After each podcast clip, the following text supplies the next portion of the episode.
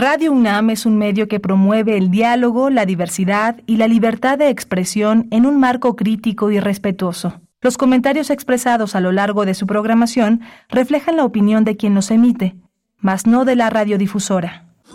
Radio UNAM presenta Primer Movimiento, El Mundo desde la Universidad. Muy buenos días, bienvenidos, bienvenidas. Inicia primer movimiento, todo listo para llevar a cabo nuestra transmisión en vivo por el 96.1 de la frecuencia modulada, el 860 de amplitud modulada en esta mañana de martes 30 de mayo. Son las 7 con 6 minutos, 7 con 6 minutos de la mañana. Les saludamos desde la cabina en Ciudad de México, cabina de FM, donde se encuentra Rodrigo Aguilar en la producción ejecutiva. Nos acompaña también Violeta Berber en la asistencia de producción, Andrés Ramírez frente a la consola en los controles técnicos de FM, Socorro Montes en la consola de amplitud modulada y en la voz les saluda Berenice Camacho en ausencia de Miguel Ángel Quemain esta mañana. Ya estará de vuelta por acá eh, el día de mañana miércoles, pero bueno, hoy estamos aquí los que los que estamos para iniciar en esta emisión, en esta emisión matutina de Radio UNAM. Bienvenidos, bienvenidas. Vamos a tener la participación para el arranque de Edith Citlali Morales, violinista, comunicóloga, gestora cultural, investigadora musical, que cada martes nos comparte una propuesta, una curaduría musical. Ya veremos de qué se trata en unos momentos más. E igualmente tenemos para la primera hora una conversación con Otto Cázares. Si ustedes escuchan regularmente Radio UNAM, eh, conocerán, distinguirán la voz y el trabajo de Otto Cázares. Si no, se van, si no lo han hecho, bueno, pues se, van a enterar de eh, los proyectos que tiene este colega, este colega eh, que, tiene una exposición, una exposición, nos va a hablar de ella, de metáforas de trabajo, manual de dibujo al rojo vivo, una exposición que se presenta, se presenta de, en esta, bueno, se presenta ya hasta el 9 de julio, arrancó el 26 de marzo y hasta el 9 de julio en el espacio alternativo de CENART, nos va a dar los detalles, una charla muy, muy interesante seguramente que tendremos en un momento con Otto Cázares. Igualmente la participación esta mañana de Federico Navarrete en la sección Nuevas historias para un nuevo mundo. Federico Navarrete nos hablará de la política de odio. Política de odio es el tema que va a abordar eh, Federico Navarrete, es historiador, antropólogo e investigador del Instituto de Investigaciones Históricas de la UNAM. En la nota nacional, en la nota nacional hablaremos del índice de paz en México 2023. Bueno, pues se sostiene la mejoría teoría eh, en esta medición, al menos en lo que arroja este índice que realiza el Instituto para la Economía y la Paz se sostiene en México en una eh, mejora por tres años, una mejora sostenida de tres años, luego de cuatro años de deterioro. Para el año 2022, México arroja una mejora del 0.9% en términos de índice de paz, que finalmente mide el impacto económico de la violencia. Vamos a conversar al respecto con Carlos Juárez, director en México del Instituto de Economía y Paz. No se lo pierdan en la nota nacional. Después, después tendremos para la nota internacional, bueno, escuchen bien, Chiul es memoria. Así se titula la campaña para exigir que el genocidio de mayo de 1988 sea reconocido, reconocido por el Estado de Guatemala. Vamos a conversar con uno de los sobrevivientes de aquel eh, lamentable evento que bueno, no solamente fue un evento, sino que fue una etapa de varios años eh, de violencia en Guatemala. Uno de los sobrevivientes, de aquella mm, masacre en mayo de 1988, Arnulfo Oxlag, estará con nosotros. Él es activista y defensor de derechos humanos. Como he dicho, es el único sobreviviente. Él era un niño, un niño maya que sobrevivió a la masacre en Guatemala. Esto para la nota internacional. Así es que no se lo pierdan. Después viene la poesía necesaria, si se quedan con nosotros a la tercera hora, poesía necesaria para esta mañana y en la, y en la mesa, la mesa del día va de música. Música con, también vamos a hablar música, eh, vamos a hablar de Guatemala, pero en este caso en la música, con El Gordo, eh, conocido como El Gordo, pero es eh, Carlos Rafael Hernández, es un cantautor, es un músico, un compositor y productor guatemalteco que está de gira en México con su más reciente material Ausencia de Urgencia. Vamos a conversar con él, con él en la mesa del día, Carlos Rafael Hernández, en esta mañana. Ya verán su propuesta musical interesante. Quédense, quédense aquí durante las tres horas de esta emisión, siete con diez minutos. Les invitamos también, como siempre, a participar. Nos gusta mucho leer sus comentarios en redes sociales y desde ya les invitamos a que se acerquen en Twitter, arroba PMovimiento, y en Facebook Primer Movimiento UNAM.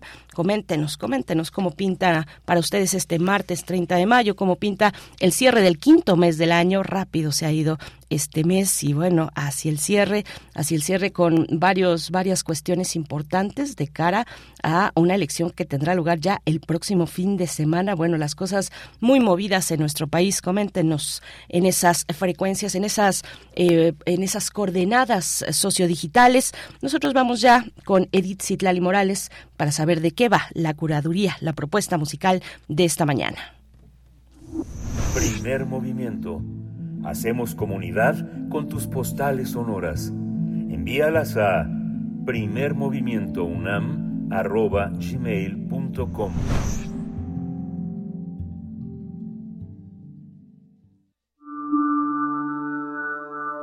Curadores musicales de Primer Movimiento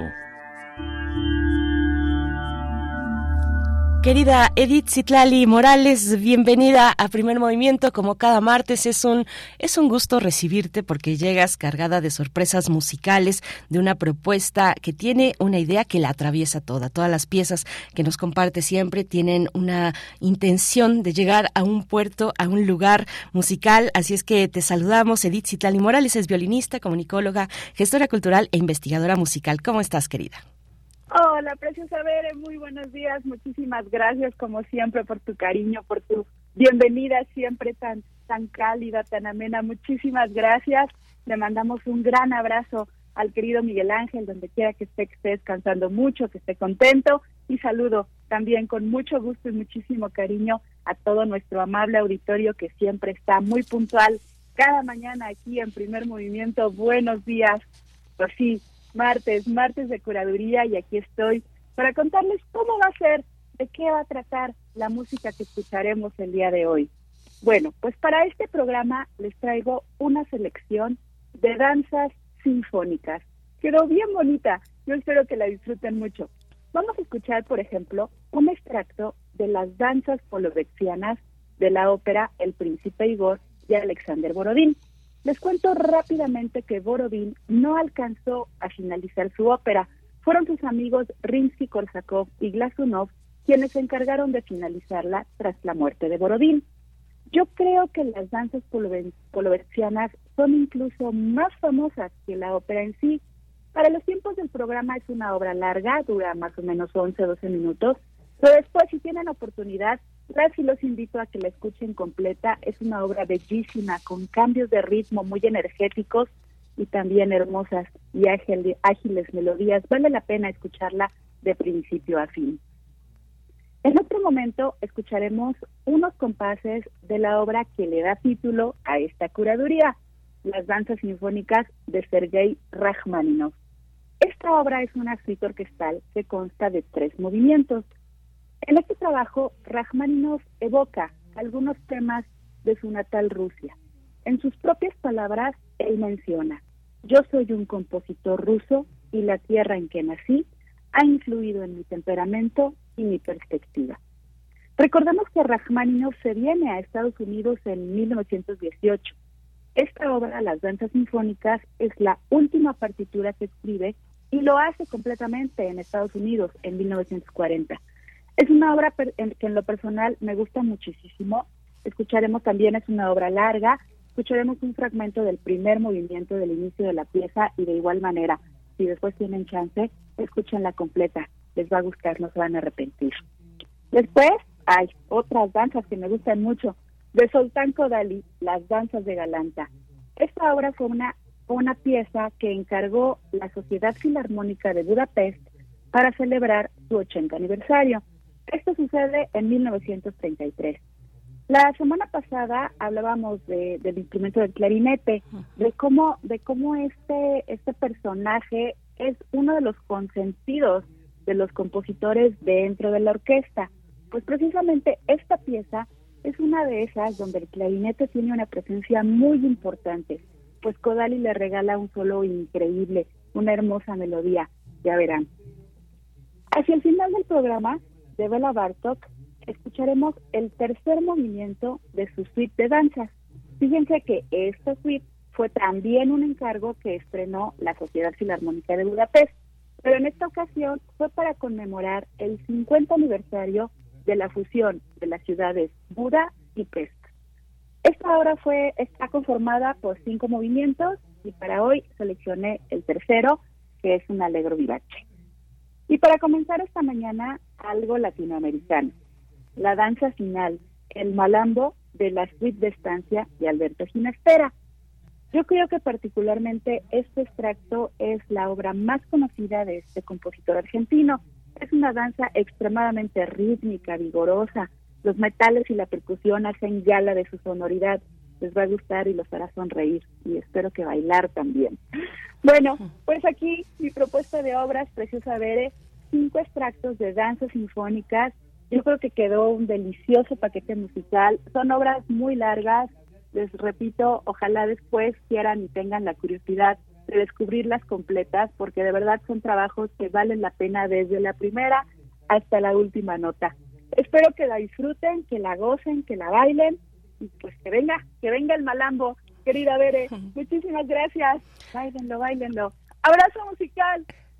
Gracias, muchas gracias Edith Citlari Morales. Pues ahí está, que venga el malambo a bailar un poco con esta selección. Yo creo que es difícil sacar una favorita entre todas ellas. Se antoja muy disfrutable, así es que quédense con nosotros para que tomen nota, para que disfruten de cada una de estas propuestas que sonarán a lo largo de esta emisión. Vamos con Alberto Ginastera.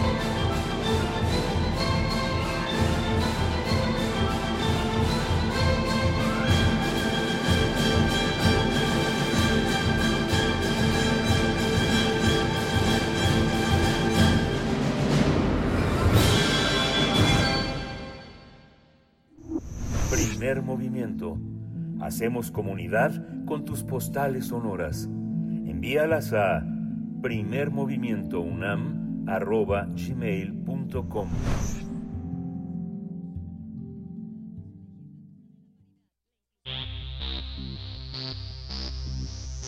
De festivales, ferias y más. Recomendaciones culturales. El proyecto Metáforas de Trabajo, Manual de Dibujo al Rojo Vivo de Otto Cázares expone un método de enseñanza de dibujo experimental por correo postal en medio del resplandor de la era digital. La exhibición podrá visitarse hasta el 9 de julio en el espacio alternativo del CENART. Está basado, está basada esta exposición en un proyecto pedagógico editorial que implica transversalmente dibujo, libro de artista, pedagogía Fluxus, producción de radio y TV, archivística y arte correo. Metáforas de trabajo es un libro curso escrito a mano en 15 lecciones que busca establecer un diálogo con el proyecto pedagógico de dibujo más trascendente del periodo revolucionario, es decir, el método Bess eh, eh, mm, que, que busca promover la creación artística en niños, jóvenes, campesinos, obreros y para introducirles a los motivos visuales del arte popular mexicano. La muestra incluye trabajo archivístico y arte correo. Además, a través de un sistema de inscripciones y entregas postales, el autor realizó un experimento artístico, ya que los participantes se encontraban en los correos de su hogar sobres rojos que contenían materiales gráficos con propuestas pedagógicas experimentales. En el CENART también se llevará a cabo un amplio programa de actividades paralelas como mesas redondas, jornadas de metáforas de trabajo y visitas guiadas. Así es que vamos a conversar esta mañana sobre lo que presenta Otto Cázares en este método de enseñanza de dibujo experimental por correo. Nos acompaña a través de la línea. Otto Cázares es artista plástico, radialista y filósofo de la cultura. Y bueno, es un colega aquí en Radio UNAM. Otto Cázares, bienvenido a, bueno, bienvenido a tu casa. Buenos días. Eh, qué, qué, qué gusto y qué emoción conversar contigo con mediados por un por una propuesta tan interesante. Otto, ¿cómo estás? Berenice, muchísimas gracias por esta cálida presentación. Estoy eh, feliz de estar en primer movimiento. También me siento de casa, me siento parte de primer movimiento, con todos los amigos en producción, en cabina, ante el micrófono, detrás de él etcétera. Estoy muy contento. Gracias por la invitación y por el espacio. Al contrario, bueno, lo eres, no solo te sientes, sino eres parte de este espacio y de esta radio, así es que nos da mucho gusto, nos da mucho gusto que eh, un trabajo como el tuyo se extienda a espacios tan, tan interesantes como este en el CENART, que es el espacio alternativo.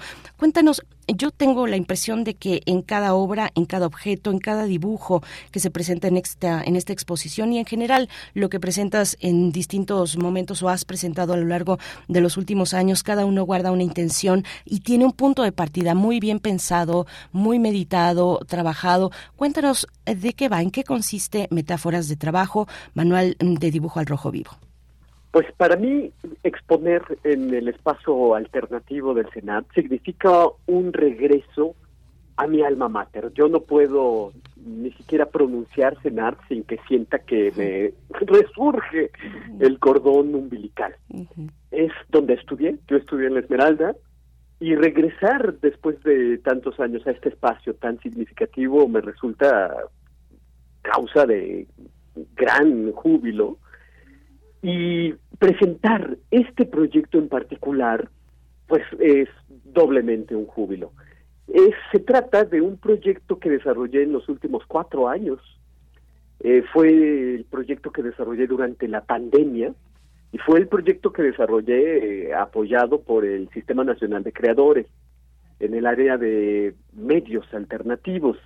Y se trata, muy bien lo has descrito, de un curso de dibujo por correspondencia, a la antigua usanza, por correo postal, con las dilaciones, con la temporalidad tan específica de los correos postales, de las entregas, de las esperas, a veces incluso eh, durante tres o cuatro años, yo mismo hice las veces de cartero, yo mismo entregaba eh, los sobres rojos que contenían las lecciones diseñadas por mí, o a veces incluso contrataba a un amigo mío, Juan Mejía, que en su taxi interestelar eh, repartía los materiales por la Ciudad de México. Y cuando ya se extendió eh, la comunidad de suscriptores al curso, pues realmente ya tuve que echar mano del correo postal mexicano y hubo materiales incluso que tenían que salir del país, de modo que, imagínense, en esta época en la que nos exigimos la inmediatez a través del WhatsApp, a través del correo electrónico que incluso ya ha quedado de modé, eh, la espera, las entregas a través de correo postal se hacían eh, verdaderamente eh, interesantes en términos de lo que ocurre en la transformación de la espera. A veces había materiales que tardaban en llegar a su destino cerca de dos meses, dos meses y medio, ¿no?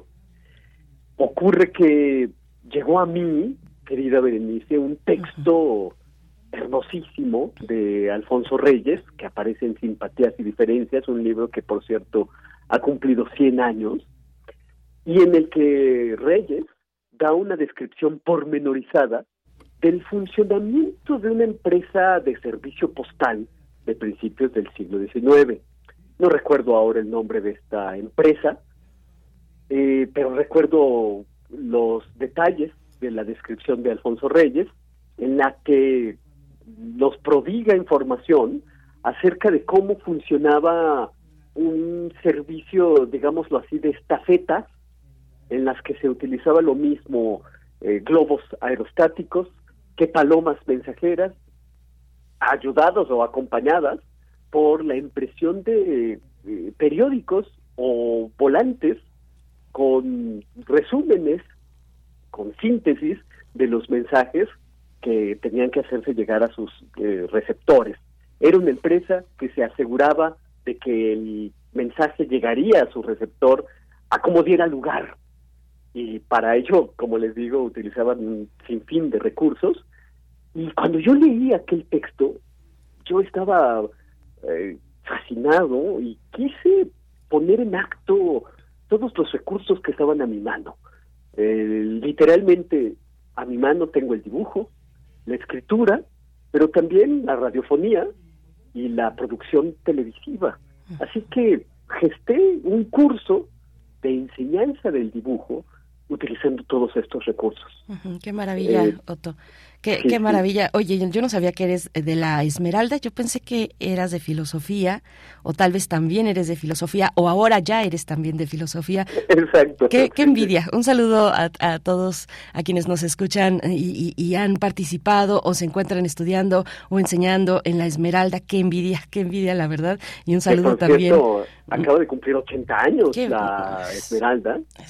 Ya haré un comentario radiofónico después acerca de los 80 años de la Esmeralda, pero sí, sí, por supuesto, me encanta sí. y me siento muy orgulloso de ser parte de la comunidad de la Esmeralda. Es un lugar, un lugar muy especial, ¿no, Otto? Sí. Eh, y bueno, también saludar de paso a todas las personas que hacen posible el correo postal mexicano. Eh, sí. Otto, has dicho dos cosas, bueno, has dicho varias cosas, has dicho varias cosas. Es paradójico que en la pandemia, que este proyecto, bueno, que se gesta en la pandemia, a mí me gustaría que nos contaras un poco de cuáles son las reflexiones que estaban cruzando dentro de ti eh, y que compartías incluso también con otros colegas, si es que ese fue el caso, pero aquellas reflexiones que se estaban, que, que, se estaban gestando a la par de esta obra con respecto a la pandemia, porque es paradójico que eh, durante ese, ese periodo, ese largo periodo, todo podía llegar, o nos dimos cuenta que todo podía llegar casi de inmediato, o con muy poco tiempo de dilación, pero por el otro lado, paradójicamente, eh, fue un año en el que, bueno, no, no solo un año, fue un, un, un tiempo, un momento en el que tuvimos que esperar varios meses o más de un año para volvernos a encontrar. Otto, son las paradojas, entre otras que nos trajo la pandemia. Cuéntanos un poco de ello y cuéntanos también, Otto, has dicho por lo menos dibujo y escritura, entre varios otros elementos. Y para pensar, pensando en, en, en dibujo y, y, literatura o dibujo y escritura, pues tenemos necesariamente que llegar al punto o retroceder en realidad a el momento de William Blake, ¿no? Que, es uno de los cruces más afortunados y más hermosos de la literatura y el dibujo. Otto, cuéntanos. Sí, así es. Empezaré por esto último, uh -huh. si me lo permites, claro. querida Berenice.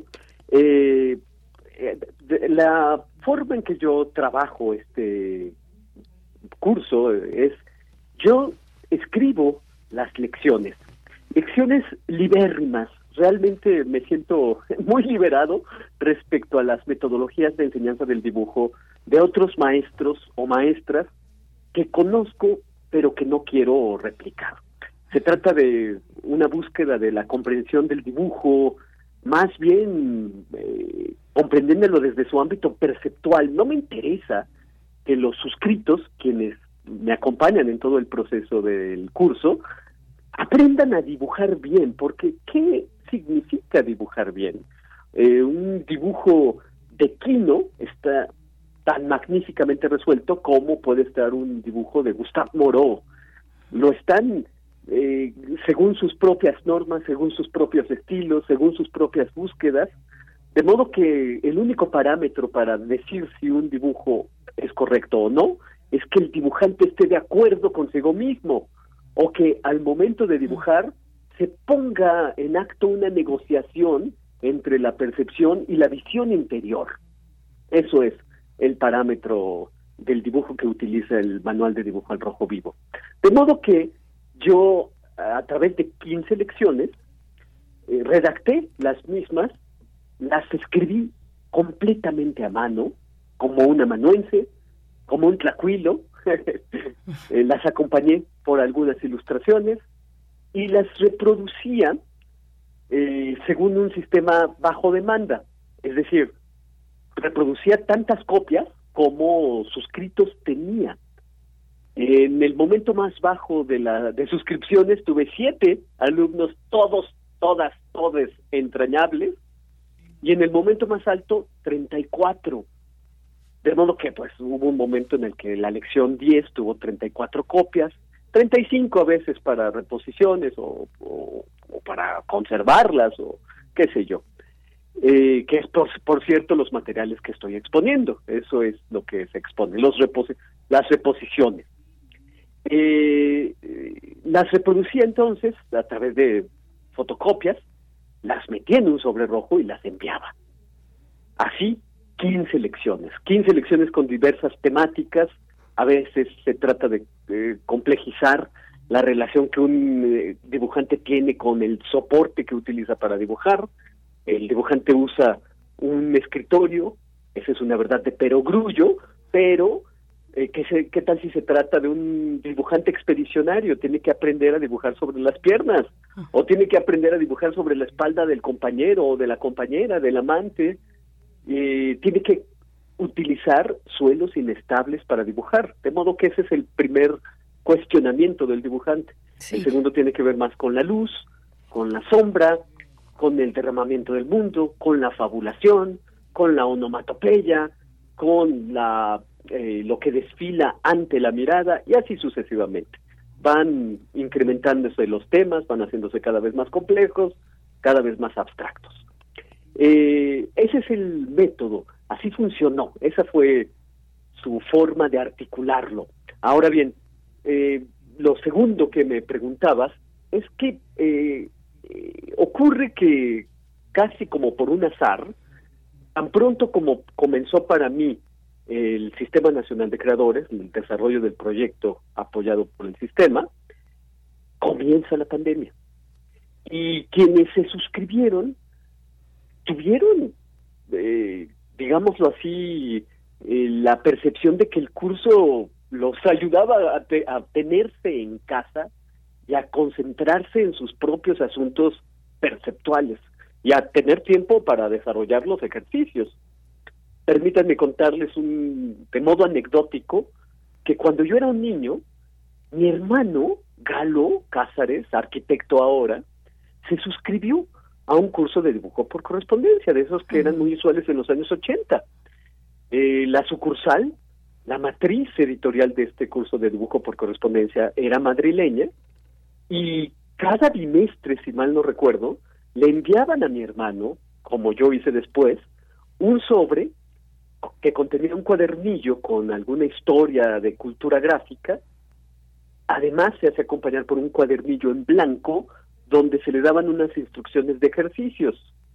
Mi hermano tenía que leer el cuadernillo, yo a su lado, sin duda, emocionado, quizás más que él, eh, leía la lección y desarrollaba los ejercicios en el cuadernillo en blanco. Volvía a meter el cuadernillo en blanco en el sobrecito y lo daba, lo mandaba de vuelta a Madrid.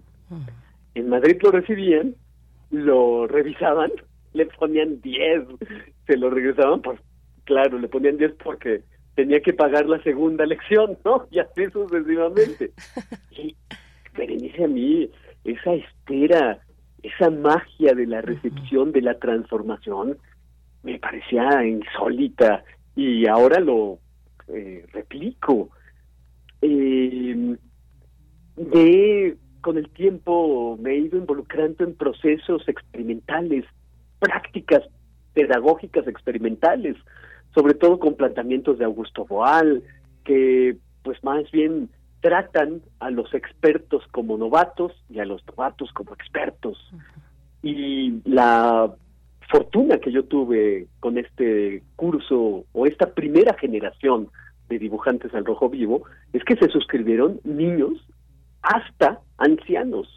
Tenía un niño de nueve años y ancianos eh, octogenarios, casi nonagenarios, ninguno de ellos artistas, y las respuestas eran magníficas.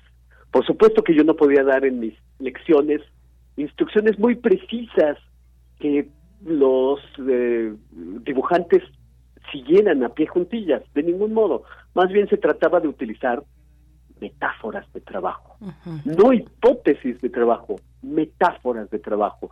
Y eso es un planteamiento que yo copié, mm, eh, me agencié, por así decirlo, de George Steiner, que él decía trabajar no con hipótesis de trabajo, sino con metáforas de trabajo. qué maravilla, Otto. Estamos al cierre, en, en un día además muy especial, por acá nos están escribiendo en redes sociales y nos comentan que al escucharte parece que están también escuchando una versión matutina de Prisma RU, hoy en un día tan especial. por cierto. Por cierto. de plácemes, es verdad estamos de plácemes y lo estás tú como parte de ese proyecto, como parte eh, pues eh, esencial y también muy rica con tus aportes eh, semanales en Prisma RU en este día que cumplen siete años. De una vez les vamos invitando a que preparen todo, alisten todo para que puedan disfrutar en la sala Julián Carrillo en vivo de la emisión especial que tendrá Prisma RU de una a tres. No se lo pierdan si pueden hacer acérquense y si no, sintonicen. Así es que, bueno, estamos, estamos en eso, estamos de plácemes y también con esta posibilidad de acercarnos a metáforas de trabajo, Otto, hablando de varias corrientes, pues, pedagógicas. Hay una que me interesa mucho para cerrar y lo que quieras agregar también eh, para cerrar con eh, este, este acercamiento al periodo postrevolucionario, el método Best Maugart. Cuéntanos un poco de ello, porque eso también nos acerca a una visión sobre el arte popular mexicano. Otto, ¿cómo lo incorporas en estas metáforas de trabajo? Fíjate, lo más bien lo tuve en consideración como un referente ineludible en la búsqueda de una metodología de enseñanza del dibujo. Adolfo Best desarrolló estrategias de enseñanza del dibujo haciendo un análisis iconográfico formal de algunos de los motivos del arte mexicano y aplicó estos ejes, esta síntesis formal de símbolos y formas en el arte mexicano para prodigarlo a niños, obreros, campesinos en el, en el periodo postrevolucionario. Todavía yo conocí hace algunos años eh, gente mayor que decía haber aprendido a dibujar según el método Best Mogart. Hay que decir que en términos eh, gráficos, sí, el resultado es algo esquemático, digamos, era la búsqueda también, eh, pienso que las capacidades gráficas podrían haberse expandido mucho más, pero como puesta en acto post-revolucionaria me parece un proyecto fascinante. Hace poco hubo una exposición magnífica en el eh, Museo de San Carlos acerca de todas estas eh, brigadas de enseñanza en la que se junta el Teatro Viñol, el método Best Mugard como enseñanza del dibujo, entre otros proyectos editoriales que, por supuesto, reconstruyeron el tejido, reconstruyeron la percepción nacional. E incluso lo inventaron en muchos casos, hay que decirlo.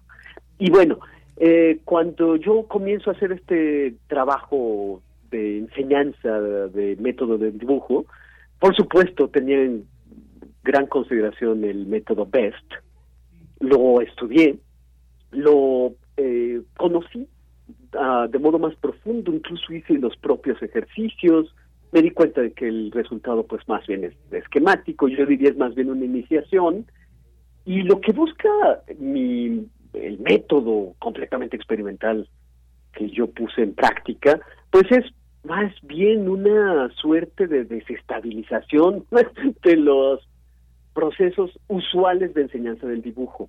De repente eh, no es tanto la enseñanza del dibujo como la enseñanza de la observación. No es tanto aprender a dibujar, sino aprender a ver. No es tanto aprender a dibujar como aprender a estar en uno mismo eh, mientras se traza eh, como por ejemplo cuando estamos o solíamos hablar por teléfono y al mismo tiempo estábamos trazando eh, dibujos en los márgenes de los libros o de los directorios o de lo que fuera, ahí hay una práctica dibujística y hay una práctica del, estar en uno mismo, una suerte de eh, eh, reflexión en movimiento, y eso es precisamente lo que yo busqué. pienso que tanto el, el método Best Mugard como prácticas contemporáneas de enseñanza del dibujo entran directamente en un nivel de interlocución. Por ejemplo, eh, Dulce Chacón, la gran artista a la que quiero y admiro mucho, eh, también ha hecho en años recientes un esfuerzo de un cuadernillo de dibujo. Es un esfuerzo colectivo. Aquí yo hice todo, pero lo que hace Dulce Chacón es un esfuerzo colectivo. Ella misma se vuelve una editora con métodos de enseñanza de dibujo de artistas contemporáneos. Sí. Eh, José Miguel González Casanova desarrolla su propio método de enseñanza del dibujo también y lo hace de modo reciente. Lo hace también Ilan Lieberman, que desarrolló un método de dibujo a través de prácticas chamánicas y resulta interesantísimo. O lo hace Sebastián Romo en el atelier. Claro, claro. Eh, un saludo a Sebastián Romo. Otto, estamos al cierre y queremos eh, recordar las coordenadas. Por favor, invítanos y, volvamos a ello para encontrarnos en el CENART. Sí, así es. Es el Centro Nacional de las Artes. La exposición tiene por título Metáforas de Trabajo, Manual de Dibujo al Rojo Vivo. Y va a estar, se inauguró el jueves pasado, el 25 de mayo, y estará hasta el 9 de julio, martes a domingo, de 10 a 17.30 horas. La entrada es absolutamente libre. Vayan, eh, hay conciertos en el Centro Nacional de las Artes, hay obras de teatro, hay presentaciones, hay conferencias, hay una vida eh, académica, artística bastante activa, bastante efervescente. Y permíteme decir, por favor, Berenice, que eh, habrá un programa de actividades que si me permiten invitarlos, estoy abriendo las fechas. Por ejemplo, mañana, miércoles, que es Noche de Museos, yo voy a dar una visita guiada por la exposición a las seis de la tarde. Si me hacen el favor de acompañarme sería para mí un absoluto honor. Voy a dar una visita, pero el sábado, por ejemplo, voy a hacer una lo que yo llamé una demostración Topperware una demostración de cómo funciona el método de dibujo. Eh, tal cual, como vendedor de Tupperware voy a enseñar los resultados, voy a enseñar los ejercicios de los suscritos, que es lo que me parece fundamental también, ¿no? Sí, claro, claro. Otro. ¿El eh, sábado a qué hora? Esto va a ser el sábado a las 12 del día, de 12 a 14 horas. Sábado 3 de junio, ahí mismo en el espacio de la galería, y por ejemplo, después va a haber una mesa redonda en la que eh, Dulce Chacón, aquella artista de la que les hablé, del cuadernillo del dibujo, Rebeca Barquera, nuestra amiga, va a hablar del método Best Mugard, y yo vamos a hablar de eh, manuales de dibujo, de manuales autoeditados, autodistribuidos con enseñanza del dibujo. Va a moderar Sara Gómez. Maravilloso. Más adelante vamos a tener también otras conversaciones con el doctor Miguel Ángel Esquivel del Instituto de Investigaciones Estéticas que ha analizado todas estas producciones autoeditadas de los eh, grupos de los años 80 en México. Eh, Verónica Gerber va a estar en alguna de las eh, conversaciones, pero después vamos a organizar otra conversación, ya les daremos las fechas, en torno a la creación y la cognición, la investigación artística con Mónica Mieva, Fernando Monreal, David Miranda, Natalia Calderón y eh, la última conversación que hemos planeado es acerca de la documentación de los hallazgos pedagógicos con Jorge Sosa, Liliana Ramales, Eusebio Bañuelos, eh, en fin, viene una, interesante eh, activación en torno a metáforas de trabajo. Qué maravilla, no se lo pierdan. Metáforas de trabajo, manual de dibujo al rojo vivo de Otto Cázares en el Centro Nacional de las Artes, en el CENARTE, en el espacio alternativo, arroba Otto Cázares, con doble T y con Z. Ahí podemos encontrar más información. Es tu cuenta de Twitter. Otto, un abrazo, un abrazo, enhorabuena. Doble también por el aniversario de Prisma RU. Te abrazo fuerte. Ah, maravilla. Muchísimas gracias por este espacio, Berenice querida. Te quiero y te admiro. Y gracias por, por también la felicitación de Prisma. Eh, yo estoy de plácemes. Así es, es, es recíproco, querido. Hasta pronto. Hasta muy pronto. 7 con 47 minutos de la mañana. Bueno, pues ahí estuvo Otto Cázares de nuevo. Acérquense esta tarde de 1 a 3 de la tarde aquí en Radio UNAM, Adolfo Prieto 133, Colonia del Valle, a la celebración, al festejo de Prisma RU, sus siete primeros años en la sala Julián Carrillo. Una transmisión con público, una transmisión en vivo. Y bueno, pues estaremos esperándoles esta tarde, 7 con 48 minutos. Vamos con Federico Navarrete. Primer movimiento. Hacemos comunidad con tus postales sonoras. Envíalas a primermovimientounam.gmail.com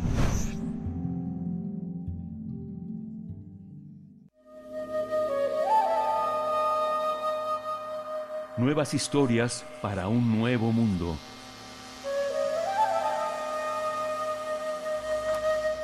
Con mucho gusto saludo a Federico Navarrete, historiador, antropólogo, investigador del Instituto de Investigaciones Históricas de la UNAM, que cada 15 días en martes nos trae, nos comparte temas y reflexiones importantes desde una mirada histórica, pero que tienen, que nos atraviesan en la actualidad. Para hablar hoy de política de odio, es el título que ha elegido Federico Navarrete. Mm, gracias por estar aquí esta mañana. Buenas tardes para ti. ¿Cómo estás? Bienvenido. Hola, buenas Buenos días, Berenice. Buenas tardes desde aquí en el Reino Unido, donde todavía me encuentro. Es un gusto saludarte como cada dos semanas. Gracias, Federico. Ojalá que pronto te tengamos por acá, tal vez en unas vacaciones que te quieras dar una vuelta y que vengas a cabina. Mientras tanto, bueno, pues esta conversación transatlántica que tiene que ver eh, con esto, política de odio, cuéntanos. Bueno, pues es que realmente el, el, he estado mucho pensando en este tema de la política de odio porque como mi trabajo actual de investigación que estoy realizando por un año en la Universidad de Cambridge tiene que ver con la, con la idea de la guerra de razas, justamente esta idea que surgió en el siglo XVIII y que sobrevive hasta el presente, por desgracia, eh, es que finalmente los diferentes grupos humanos clasificados como razas, o sea, por, por decirlo de una manera muy simplista, las personas de provenientes de África que son racializados como negros, las personas de América, que son representadas como indígena, y los europeos, que serían los blancos, están destinados a odiarse y a combatirse a sí mismos en un enfrentamiento constante. Y esa es una idea que tiene 200 años de estar circulando, que surgió en Europa en el siglo XVIII, que tenía que ver más bien con una cuestión de la relación entre los aristócratas de entonces y el poder real. Fue una ideología producida en Francia por la aristocracia para oponerse al poder real, la idea de, y decían los aristócratas que ellos como descendientes de los conquistadores germánicos, pues no tenían por qué obedecer al rey, porque el rey era un representante del poder del pueblo con que ellos mismos habían conquistado, y tenían una serie de ideas eh, que, que, cuya crónica hizo Michel Foucault. Eh, estas ideas luego fueron retomadas en América, para, sobre todo para hablar de las rebeliones de esclavos que hubo a finales del siglo XVIII en, en muchísimos países, pero particularmente en Haití, que fue la famosa, bueno, en Santo Domingo, que es como se llamaba la colonia francesa, que después se convirtió en el país independiente de Haití. Y en el siglo XIX, pues había un gran miedo de las guerras de razas. En México, las rebeliones campesinas eran llamadas guerras de castas, porque que era como un término equivalente a guerra de razas, porque se suponía que en estas rebeliones los indígenas pues querían, eh, lo único que querían era matar a las personas decentes, como se definían los no indígenas, y, y, este, y entonces que eran motivados por el odio racial y todo eso. Pero lo que me, o sea, esta es una historia de hace 200 años, pero una de las cosas que más me ha sorprendido haciendo esta investigación y leyendo diversos libros que hay sobre este tema, es cómo estas ideas de hace tanto tiempo se, se, se reciclan, se refríen, se recirculan, se reviven, se repiten año tras año, década tras década, y hoy en el siglo XX siguen siendo, eh, pues no vigentes porque nunca han tenido una vigencia, porque siempre han sido tonterías, siempre han sido eh, más bien ideología, miedos, no han sido verdaderas, pero siguen teniendo vigencia en el sentido de que siguen provocando miedo y siguen provocando odio.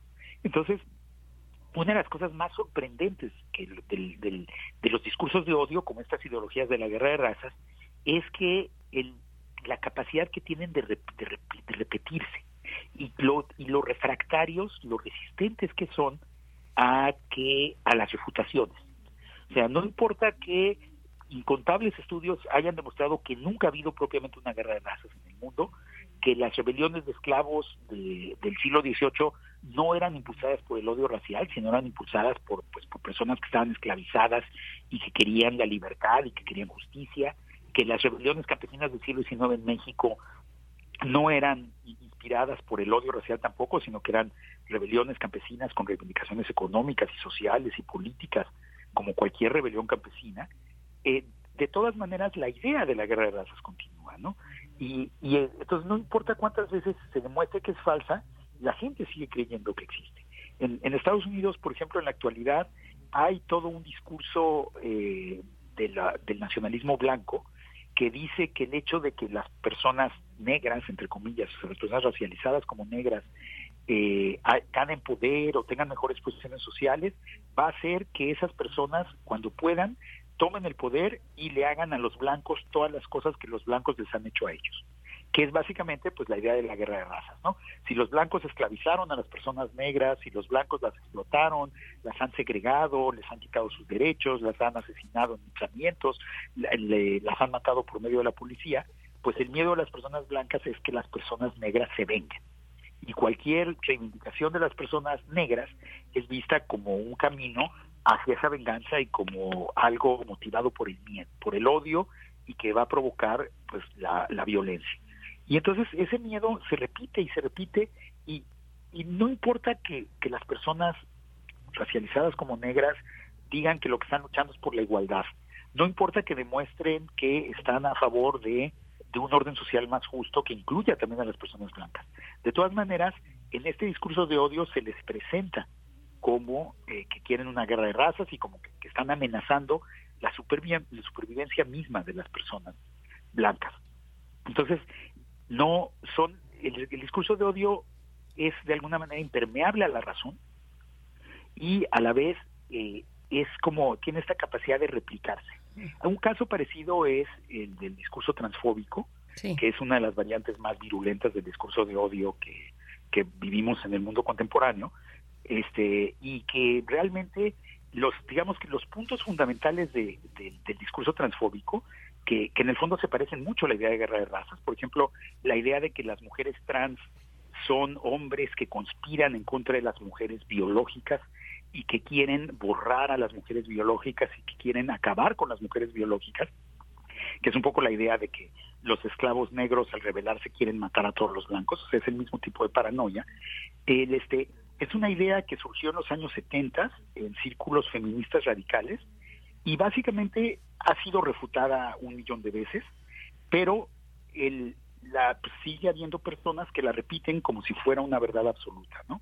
También, por ejemplo, el miedo de que el acceso que tuvieran las mujeres trans a los baños públicos eh, femeninos implica que, eh, son hombres que se están disfrazando de mujeres para atacar a las mujeres en esos espacios que supuestamente son protegidos para las mujeres, pues en realidad nunca se ha documentado históricamente ningún caso en que haya sucedido eso. Y sin embargo es un fantasma que se presenta a cada rato y que se repite una y otra vez y que tiene muchísimo éxito y que hace que la gente de veras tenga miedo y que hace que las mujeres se sientan amenazadas, aunque no tiene el menor eh, elemento de realidad, ¿no? De hecho, lo que es mucho más frecuente, y eso sí sucede lamentablemente, son los ataques a las mujeres trans en esos espacios, no a la inversa, ¿no?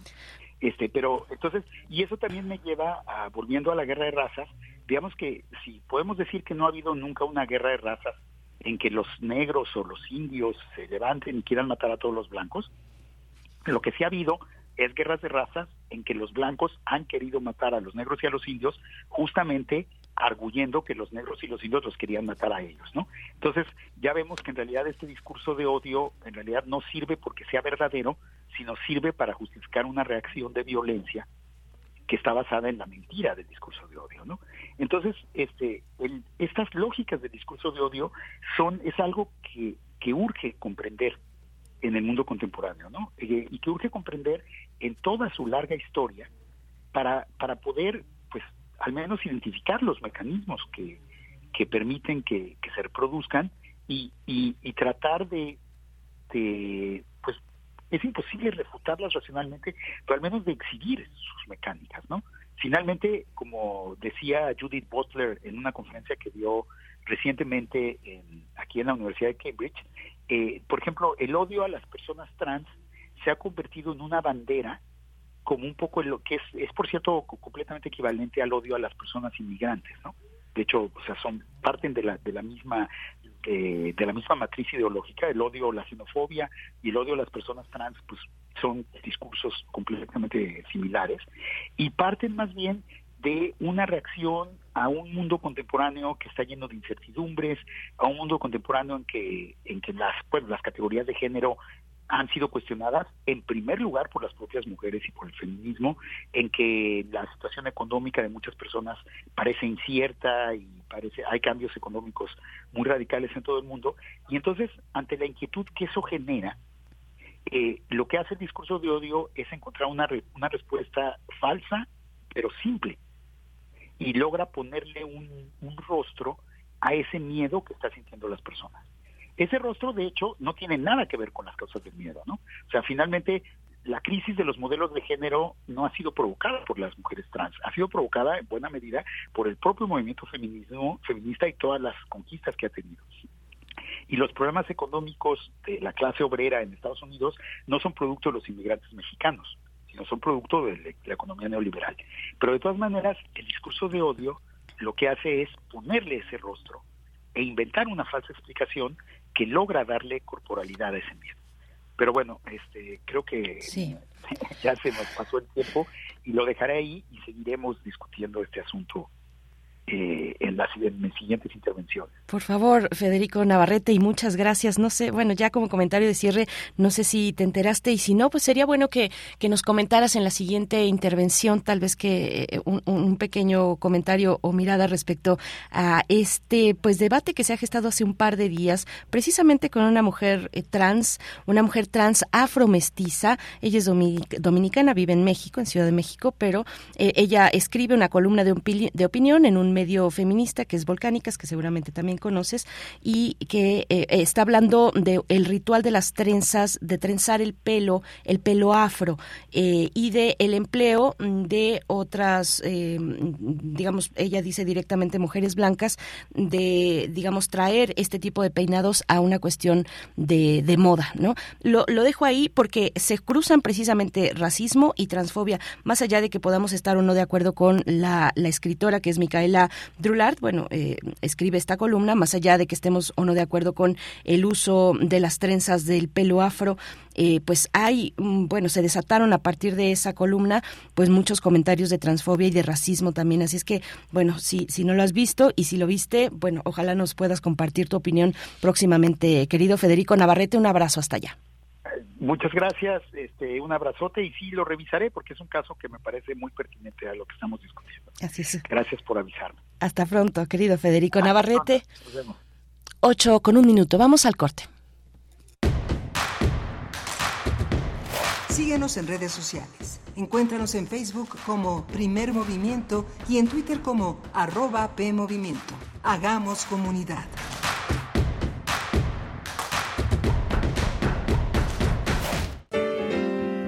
Música que sensibiliza la vida. Asómate a su mundo. Panorama del Jazz con Roberto Aimes. Lunes a viernes a las 19 horas por el 96.1 de FM. Radio UNAM. Experiencia sonora. En la vida cotidiana se reflejan las problemáticas sociales con diferentes causas y consecuencias. Pensemos juntas y juntos las posibles soluciones. Vida cotidiana. Análisis de nuestro día a día. Viernes a las 16 horas, después del corte informativo. Si sucede a nuestro alrededor, es importante. Radio UNAM, Experiencia Sonora. El respeto, la inclusión y la igualdad son valores que el INE promueve y pone en práctica para que ninguna persona sea discriminada. Porque para el INE todas las voces cuentan. Hoy todas y todos tenemos un módulo de atención cerca, con personal eficiente y capacitado para brindar a la ciudadanía una atención digna e incluyente. Encuentra el más cercano a ti en ubicatumudulo.ine.mx. En la democracia contamos todas, contamos todos. Mi INE es valioso porque nos incluye y nos une. Que pasen los sospechosos. Adelante, refresco. Diga la frase. Soy muy rica. El refresco, lleno de azúcar que puede causar diabetes y sobrepeso. Papas. Grasosito. Sus grasas trans dañan el corazón y aumentan el colesterol. Instantánea. Con saborizante. Ups. Sabores. Con tanto sodio aumenta la presión arterial y el riesgo de enfermedad del corazón. ¿Reconoces al culpable? Sí. Todos los culpables de una mala alimentación provocan daños a la salud. Los alimentos saludables cuidan de ti. Secretaría de Gobernación. Un libro no termina con el punto final. No es solo la escritura y la corrección. Hay mucho más que un proceso creativo o un arranque de inspiración. Las palabras encierran conocimiento y cultura, pero también gustos y texturas. Los invitamos a probar los sabores y los saberes del lenguaje. Eso, todo eso es lo que saben las palabras. Saben las palabras. El amor por el lenguaje en todas sus presentaciones. Con Laura García. Todos los lunes a las 18.30 horas. Retransmisión sábados a las 17 horas. Solo por Radio UNAM. Experiencia sonora.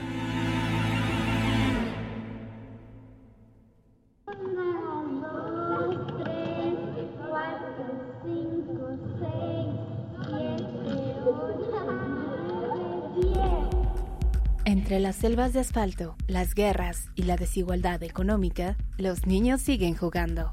Desde 1999, el artista Francis Salis ha documentado las prácticas de juego de las infancias alrededor del mundo. Juegos de Niños es una exposición que reúne 27 piezas audiovisuales y dos pinturas creando un ambicioso archivo en curso de prácticas urbanas que la modernización va desenterrando de la vida cotidiana hasta el 17 de septiembre del 2023 en el Museo Universitario Arte Contemporáneo, MUAC.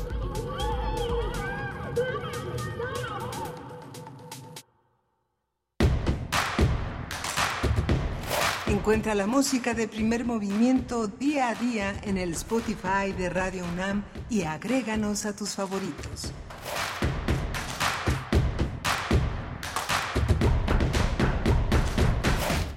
Muy buenos días, estamos de vuelta en primer movimiento, 8 con 5 minutos de la mañana, hoy es martes 30 de mayo, ya eh, en los últimos eh, horas en realidad de este quinto mes del año, les saludamos desde Radio UNAM 96.1 de la frecuencia modulada y 860 de amplitud modulada también en la web www.radio.unam.mx y en Radio Nicolaita, buenos días Radio Nicolaita, Morelia, qué gusto estar con ustedes, gracias a todo el equipo de Radio Nicolaita que nos permite llegar hasta allá, hasta Morelia, en el 104.3. Durante esta hora de 8 a 9 vamos a estar juntos, juntas, aquí en este espacio, en Radio UNAM y Radio Nicolaita. Vamos a, bueno, antes comentar que se encuentra en cabina del otro lado del cristal Rodrigo Aguilar en la producción ejecutiva, Violeta Berber en la asistencia de producción, Andrés Ramírez en los controles técnicos de cabina de FM, Socorro Montes en cabina, en los controles de cabina de amplitud modulada y en la voz le saluda Berenice Camacho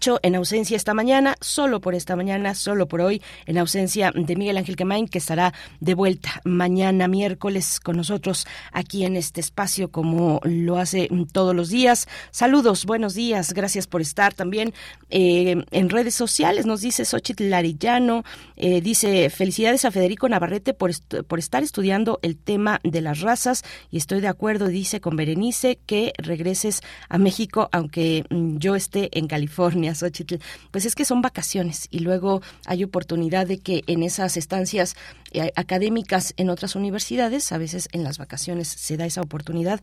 Ojalá que si así es, nos acompañe un día en vivo aquí en cabina Federico Navarrete, que nos estuvo compartiendo en la hora anterior pues algunas eh, reflexiones en torno a los discursos de odio, particularmente en, no llegamos al, caso de México, eh, se centró tal vez más en otros casos, en lo que él está observando desde allá en, en, Reino Unido, eh, también lo que observa con la distancia en Estados Unidos, en fin, pero creo que es un hilo que hay que seguir tejiendo y conversando en un espacio como este. Eh, gracias, Xochitl Arellano. Saludos hasta California. Saludos donde quiera que nos estén escuchando. También por acá nos dice eh, Fabiola Cantú. Bueno, hay varias preguntas sobre la eh, exposición Metáforas de Trabajo de Otto Cázares y él está respondiendo cada una de ellas también en redes sociales. Así es que si tienen alguna duda de, porque son varios, varios elementos, como siempre, esa visión muy muy periférica, muy amplia que tiene Otto Cázares con respecto a la, al, al, dibujo, al dibujo, a las letras, pero también al guion radiofónico, por ejemplo, o a eh, los eh, productos, bueno, productos, por decirle de alguna manera, culturales en, en televisión, en fin, tiene muchas vetas la propuesta de Otto Cázares que estuvo conversando con nosotros en la hora anterior. Acérquense a su cuenta de Twitter, arroba Otto con doble T, arroba Otto Cázares. Así van a dar con él. Cázares con Z. Eh, bueno, pues nosotros en este momento tenemos en la nota nacional una conversación sobre el índice de paz en México. Vamos a conversar sobre este pues avance, avance mm, eh, sostenido además que ha tenido México con respecto a la paz, un 0.9% en 2022 fue que mejoró México en estos términos que tienen que ver con la economía, que tienen que ver con el impacto económico de la violencia en el país. Vamos a conversar con Carlos Juárez, director en México del Instituto de Economía y Paz. Es la instancia que realiza este índice de paz en México. Así es que no se lo pierdan. Para la nota internacional estaremos conversando con Arnulfo Oxlag. Él es activista y defensor de derechos humanos guatemalteco. Es cuando niño, el único niño que sobrevivió, el único niño maya que sobrevivió a la masacre en, Guatemala del genocidio de mayo de 1988. Así es que, bueno, hay una campaña una campaña que eh, exige al Estado guatemalteco que, que, reconozca aquel, aquel genocidio de mayo de 1988. Chiul es memoria, así es el título de la campaña que vamos a estar conversando y compartiendo con ustedes a través de Arnulfo Oxlaja. Así es que esos son los temas para esta hora, 8 con 9 minutos. Vamos con la nota nacional. Primer movimiento Hacemos comunidad con tus postales sonoras. Envíalas a primermovimientounam.gmail.com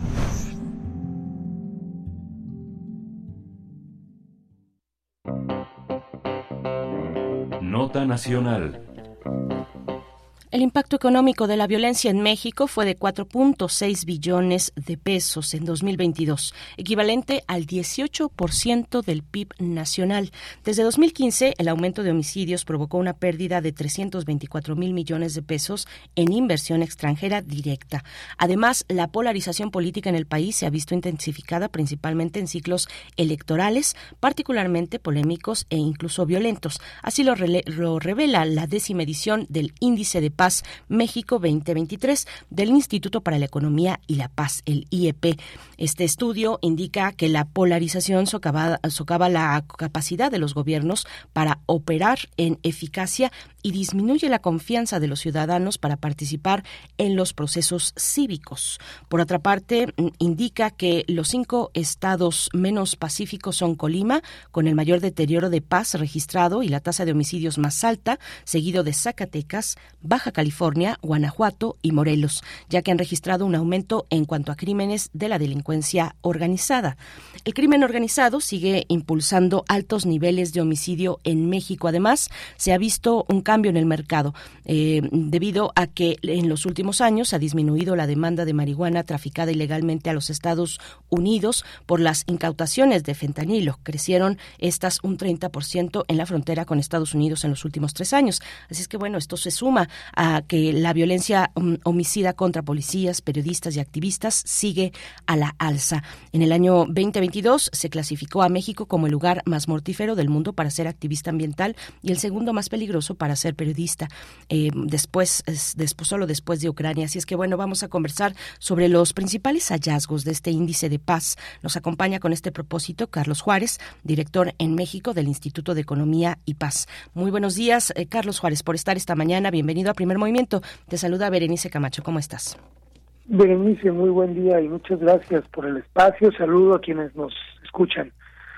Gracias, eh, gracias, bienvenido Carlos. Bueno, cuéntanos, ¿cómo, ¿cómo se realiza un índice o un estudio como este? ¿Qué es lo que se mide? ¿Cuáles son los elementos que se toman en consideración para medir la paz en un país como México? Sí, mira, el 23 de mayo pasado, es decir, la semana pasada, presentamos la décima edición del Índice de Paz México. Este es un estudio bastante amplio. Eh, pretendemos que sea un panorama general amplio, integral de las violencias que están sucediendo en México. Cada año, durante los últimos 10 años, hemos estado dando seguimiento a las principales tendencias, de las principales formas de violencia en el país, también de los factores que impulsan la paz en México. Eh, la metodología es eh, una, un índice ponderado, es decir, le damos valor a diferentes indicadores para llegar a una calificación específica del país y de las 32 entidades que lo integran. Y así llegamos a una clasificación o una calificación que va planteando cuál es el estado más pacífico hacia el estado menos pacífico. Los indicadores, como, como preguntas, eh, son principalmente homicidios, eh, los delitos que se cometen con armas de fuego, delitos que se cometen con violencia pero sin armas de fuego, las actividades de la delincuencia organizada, cinco de ellas en especial, y eh, un indicador que llamamos cárcel sin sentencia, que es las personas que están en prisión, pero que no sabemos si son inocentes o culpables. Estos cinco indicadores a su vez se van desglosando y se van eh, desagregando en 12 indicadores, eh, 12 subindicadores, perdón. Esto nos va dando una calificación, como ya te mencionaba, y pues es básicamente lo que mide el índice de paz eh, México. Otros eh, factores, otras formas de violencia que no los incorporamos como indicadores, los vamos midiendo y analizando y van dando cuenta del panorama de violencias en el país. Sí, Carlos, eh, ¿cuál, es, ¿cuál es el panorama? ¿Cuál es el comportamiento? Me llama la atención que eh, este índice arroja una mejora sostenida, además, en los últimos, en los recientes años para México. Para el caso del 2022, arroja una mejora del 0.9% para nuestro pais. Eh, cuéntanos cómo ha sido esta etapa, cómo hacer el balance comparativo entre el momento, digamos, de de, de, pues de declive no de, de un mayor eh, una mayor presencia de la violencia en, en nuestro país y este momento de mejora sí como te imaginarás eh, el hecho de medir durante 10 años nos permite trazar algunas tendencias de corto y de largo plazo. Eh, para el último año que medimos, que es el 2022 completo, lo que encontramos es que eh, por tercer año consecutivo, por ejemplo, se redujeron los homicidios. Eh, en 2022 los homicidios bajaron 8%, es una buena noticia, es el tercer, eh, la tercera disminución en los últimos tres años.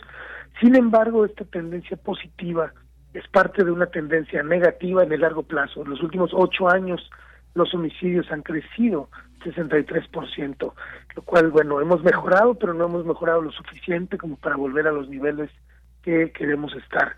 También observamos que las actividades de la delincuencia organizada han aumentado 64% en los últimos años, sobre todo la extorsión y el narcomenudeo.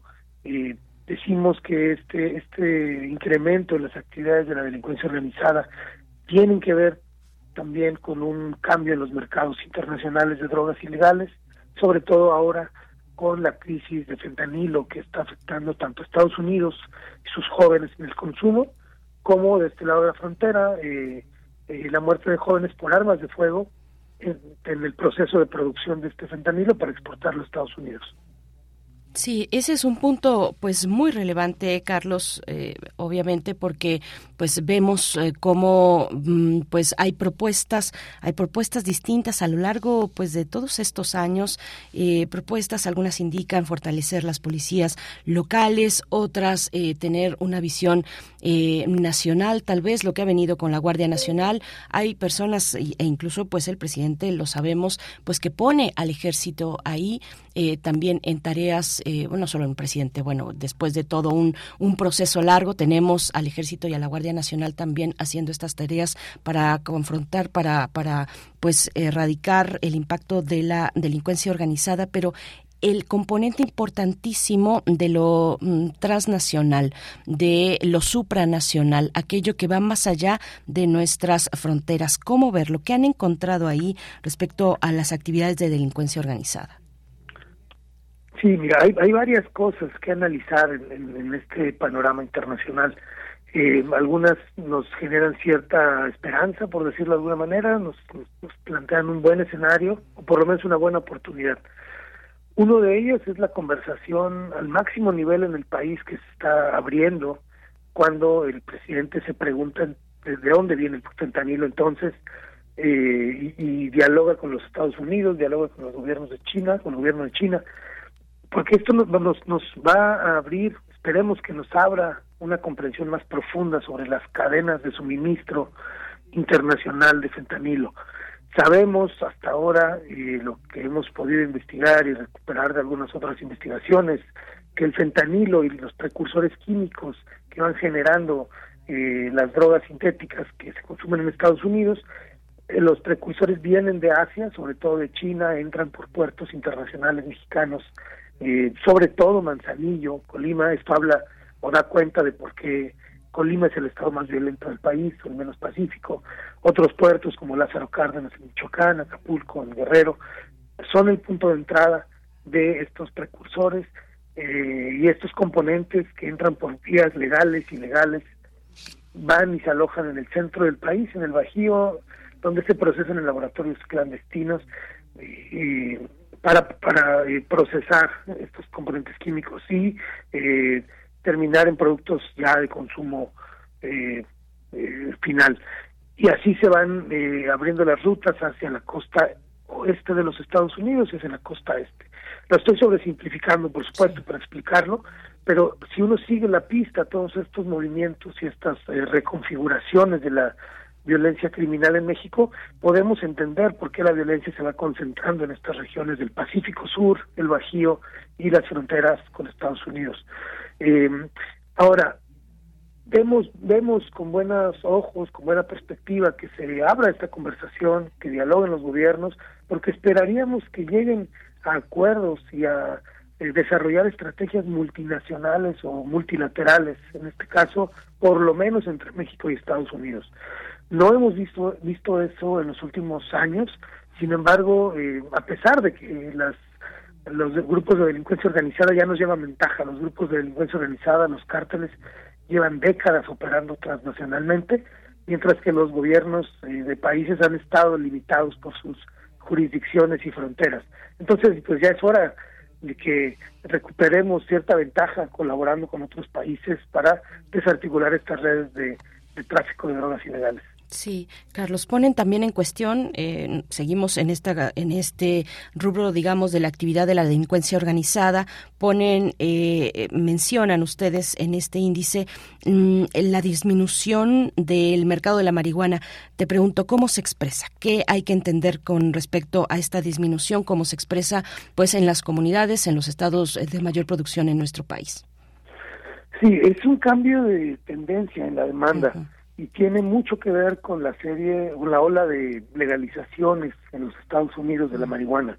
Recordemos que en los últimos años se han eh, ido legalizando la producción, comercialización, portación y consumo de la marihuana en los Estados Unidos.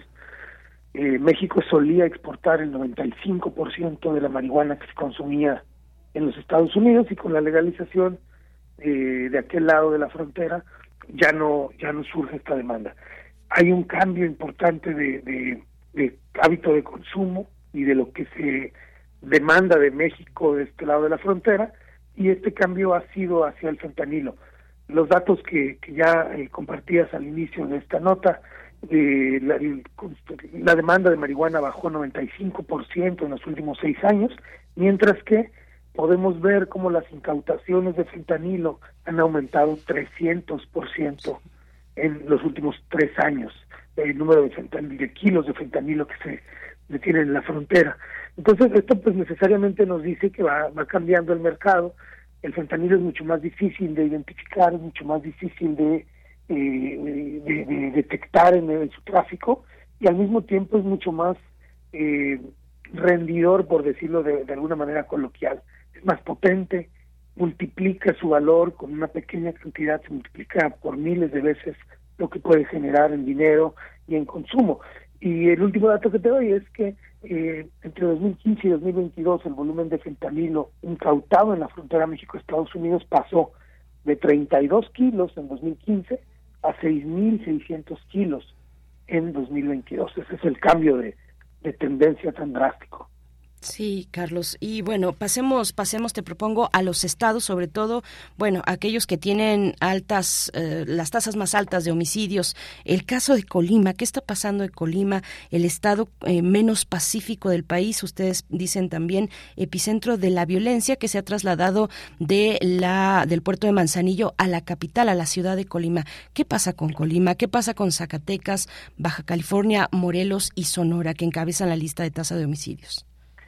Sí, por supuesto que, que son múltiples factores y que estos no, estos eh, deterioros no suceden de la noche a la mañana, pero hay, hay elementos que van detonando estos cambios negativos.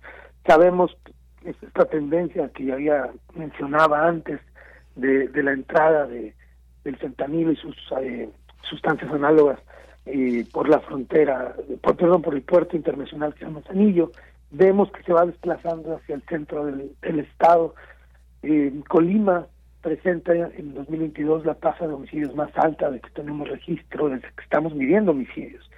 Y otros estados, si uno va siguiendo la ruta de, de estos eh, este trasiego, Zacatecas, Baja California, Guanajuato, Morelos, pero eh, yo quisiera resaltar algo también. En medio de esta crisis del fentanilo, la delincuencia organizada, los homicidios, las armas de fuego, también hay otras violencias que están sucediendo en nuestro país y no podemos eh, soslayar. La violencia de género, la violencia sexual, la violencia familiar siguen a la alza y creemos que estas formas de violencia contra las mujeres no siguen los patrones, no tienen nada que ver o no tienen mucho que ver con la otra dinámica de delincuencia organizada de homicidios. Tenemos que analizar las relaciones interpersonales, la forma en que se convive en la familia, la forma en que los hombres nos relacionamos con las mujeres, y esto pues eh, habla de una violencia cultural de largo plazo hacia atrás, pero que va siendo alimentada también por las altas tasas de impunidad eh, que vemos en México arriba del 97%. Para cerrar y, no quedarnos solamente con aquellos estados de la República que, eh, que, pues tienen lamentablemente estos niveles altos de tasa eh, de, en homicidios, pensar que bueno Yucatán vuelve a ser el estado más pacífico, le sigue Tlaxcala, Chiapas, Tamaulipas y Nayarit, mejoras, mejoras en Chihuahua, en Sonora, en Michoacán, en San Luis Potosí y Durango también. Eso para dejarlo ahí como eh, contraste para cerrar el comentario de que también hay estados de la República por supuesto, se hace esta medición donde hay mejorías y hay que decirlo también, hay que revisar qué es lo que está ocurriendo, cuáles son los factores que están interviniendo en mejoras para el índice de paz, en lo que constituye un índice de paz complejo como este. Cuéntanos, vamos con ello, Carlos, cuáles son, en términos de otro tipo de violencias, las que ya mencionabas, violencia de género, por ejemplo, eh, violencia mm, doméstica, qué es lo que han encontrado, ¿Qué, cómo, cómo impacta además este tipo de violencias, cómo impactan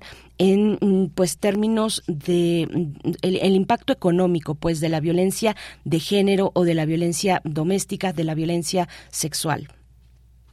Sí, mira, una, una conclusión eh, que hacemos en el informe que presentamos es que en México están confluyendo, están sucediendo simultáneamente diversos eh, tipos de violencia, no solo una.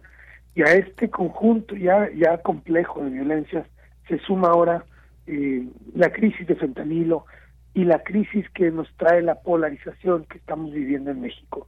Si me permite resaltar este último punto, vemos a nivel global que cada vez más las eh, personas, los ciudadanos y ciudadanas se sienten eh, peor representados por sus autoridades, se sienten des, descontentos al grado de que toman las calles, protestan, se manifiestan. Algunas formas son pacíficas, otras no tan pacíficas, pero en general lo que vemos es una crisis de legitimidad de los estados, de los gobiernos frente a sus ciudadanos. Esto es grave porque ya para que una, una persona tome las calles es porque eh, agotó otras instancias y no encontró salidas de diálogo, de participación o de incidencia. Esta, estas protestas van radicalizándose y hay una polarización política también sucediendo en el mundo y en México. Esta polarización es llamada desde los gobiernos, desde los liderazgos políticos, también desde los partidos de oposición, desde algunos medios de comunicación, desde los liderazgos empresariales e incluso liderazgos académicos. Eh, quienes nos escuchan irán más o menos reconociendo el escenario, ¿no? esta, esta, esta polarización política nos va fragmentando, nos divide, nos impide trabajar juntos, nos miramos con desconfianza, con intolerancia y se va sentando un escenario que es peligroso porque puede derivar en formas de violencia eh, que vienen alimentadas por una elección o en medio de las desigualdades o la negación de servicios públicos, hasta un partido de fútbol puede detonar violencia. Decimos que hay que poner atención, que esto es grave, que debemos resistir la polarización y a los liderazgos del país en términos generales, pues les llamamos a que a que convoquen a la colaboración más que a la división social. Sí, Carlos, eh, ¿cuál es, en, qué, en qué estás pensando? Porque hay muchos tipos de, protestas. ¿En qué estás pensando? ¿En qué niveles de gobierno estás pensando cuando, cuando pones a la mesa este comentario de la polarización? ¿Dónde se acentúa, eh, si es que esto eh, es revisado por un índice de paz como este, dónde se, se acentúa la distancia o la desconfianza de la ciudadanía frente a sus gobiernos? Sabemos que pues el nivel local, municipal, es fundamental, es importantísimo, es el que está cerca o tendría que estar cerca de la gente resolviendo la vida cotidiana, el día a día, las necesidades esenciales para tener una vida eh, en lo público y en lo privado. ¿Dónde está? ¿En qué estás pensando? ¿En qué tipo de manifestaciones públicas? Porque eh, venimos, por ejemplo, de hablar de cuestiones em, de género y allí están las manifestaciones eh, cada 8 de marzo, cada 25 de, noviembre en México, en la región y, y en muchas partes del mundo. Eh, o estás pensando en lo que vimos el, fin de semana, el domingo, ahí afuera de la, de la Corte, eh, de la Suprema Corte de Justicia de la Nación. ¿En qué estás pensando, Carlos? Sí, bueno, hay, manifestaciones como las manifestaciones feministas que lo que buscan es visibilizar algunas violencias. Otras ejercen el derecho a, a manifestar alguna inconformidad. Lo que nosotros decimos como instituto es que estas protestas sociales deben interpretarse como el síntoma de un malestar más profundo.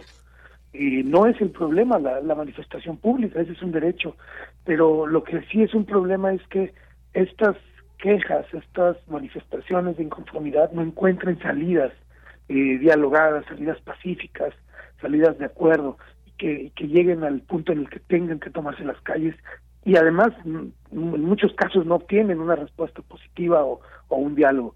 Eh, dices muy bien eh, cuando resaltas el valor del trabajo a nivel local.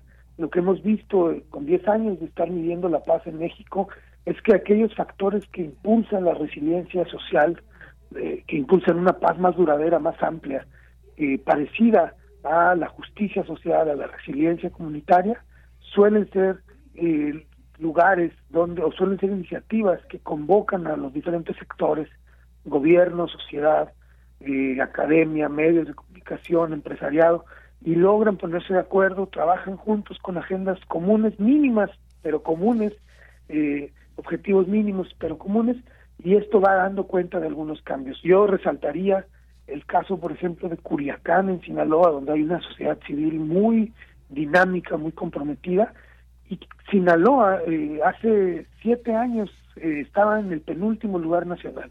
En este índice, después de muchos problemas y aunque no han resuelto todos los problemas, por supuesto, eh, Sinaloa aparece en la posición 14 de 32. Sinaloa está en la mitad más pacífica. Hay ejemplos, volviendo a tu comentario sobre los factores que generan paz, hay ejemplos de trabajo coordinado que, que van dando cuenta de que es posible recuperar la tranquilidad. Los factores son múltiples, tienen que ver, eh, los factores, factores que impulsan la paz tienen que ver con instituciones, con estructuras, con actitudes, con eh, mejorar la calidad de los gobiernos, reducir la corrupción, eh, reducir las desigualdades y este tipo de factores que, que generan la paz en el largo plazo.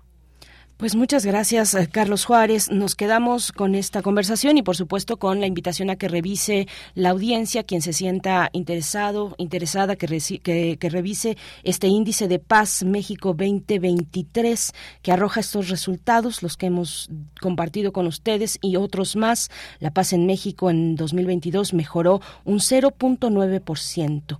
Eh, eh, fue el tercer año consecutivo de mejora luego de un fuerte deterioro en la paz entre 2015 y 2019.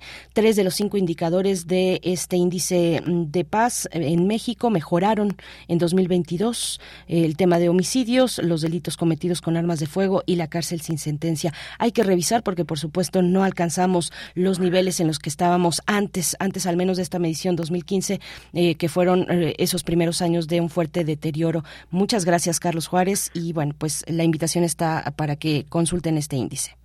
Así es, si me permites compartir en la página nada más donde se puede descargar. se puede buscar en internet, está, es muy fácil el acceso, pero se puede descargar de índice de paz Hay muchísima información, hay mucho análisis, hay muchas eh, tendencias. Quien nos lea puede darse una idea del panorama de las violencias en México y de la paz. Eh, vemos que este trabajo ha servido mucho para justificar proyectos, para presentar contextos en varios sentidos, en investigaciones, en iniciativas eh, sociales. Así que, pues espero que, nos consulten y muchas gracias por este espacio, Denise. No, al contrario, y, y sabes qué, perdón, Carlos, antes de despedirte, perdón que, que eche reversa rápidamente, pero es que algo fundamental que nos cuentes, eh, disculpa, es que nos hables de la metodología, si se puede en un par de minutos, cuál es la metodología que se emplea en un índice como este. Sí, yo, yo sé que, hay un público académico importante y, estudiantil también, de gente muy brillante. Eh, hay, varias metodologías. Una es este índice ponderado que ya te mencionaba, con los cinco indicadores, doce subindicadores. Pero hay una, una metodología del impacto económico que es bastante compleja y bastante interesante y va combinando una serie de teorías y de, y de análisis muy robusto. Medimos el impacto económico a través del gasto público, el gasto privado, las tasas de victimización de empresas, de personas, el impacto del miedo, incluso lo estimamos en, términos económicos, la inhibición de la inversión e incluso eh, desde un análisis eh, más econométrico proyectamos las pérdidas de productividad y consumo de las personas que pierden la vida, las personas que están en prisión y eh, estimamos la pérdida del dinamismo económico a través del efecto multiplicador que los economistas eh, refieren, es el dinero cambiando de manos y cómo va dinamizando la economía. Todo eso se pierde cuando vemos los niveles de violencia que tenemos en México, lo estimamos y es bastante interesante esta metodología. Pues es amplísimo, amplísimo lo que aborda. Gracias por estar esta mañana, por comentarlo y bueno, hacemos la invitación a que se acerquen a eh, las redes sociales, el sitio electrónico del Índice de Paz México. Muchas gracias, Carlos Juárez, director en México del Instituto de Economía y Paz. Hasta pronto. Que tengan un excelente día. Muchas gracias. Igualmente para ti, excelente día, 8 con 35 minutos, 8 con 35 minutos. Vamos con música, música que en esta ocasión Edith Citlali Morales nos ha propuesto escuchar danzas sinfónicas. Es el caso de eh, esta siguiente pieza de Alexander Borodín, eh, danzas polovetzianas en la ópera Príncipe Igor.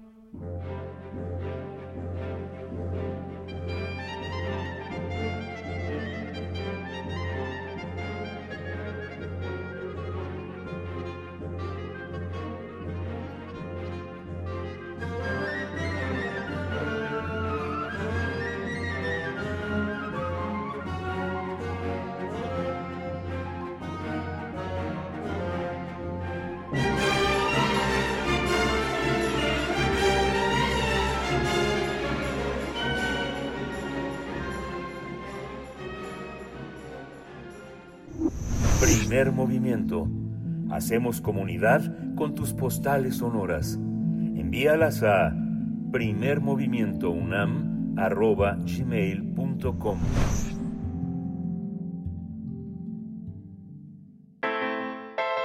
Nota Internacional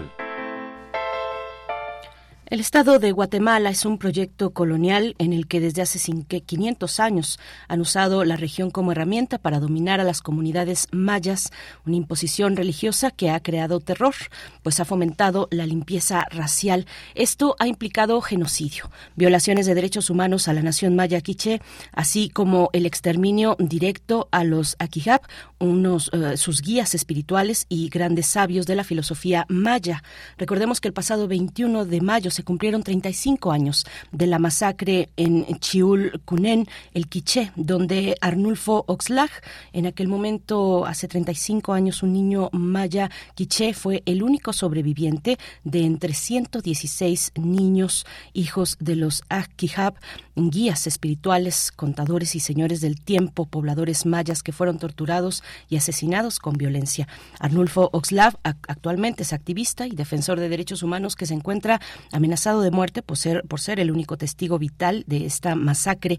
Pese a ello, hace la petición para que el genocidio perpetuado en Chiul, Cunén, el Quiché, sea reconocido por el Estado de Guatemala.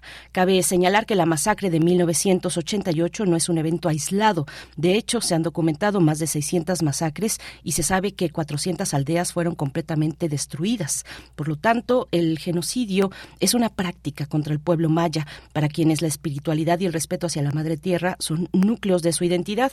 Se estima que alrededor de 200.000 personas fueron asesinadas, 83% de las cuales eran indígenas mayas y 45.000 están desaparecidas, mientras que un millón de personas se vieron obligadas a desplazarse. Así es que con estos elementos, con este contexto, damos la bienvenida a Arnulfo Oxlag, activista y defensor de derechos humanos, como hemos dicho, el único niño maya sobreviviente de la masacre de Guatemala hace, eh, bueno, ya en 1988.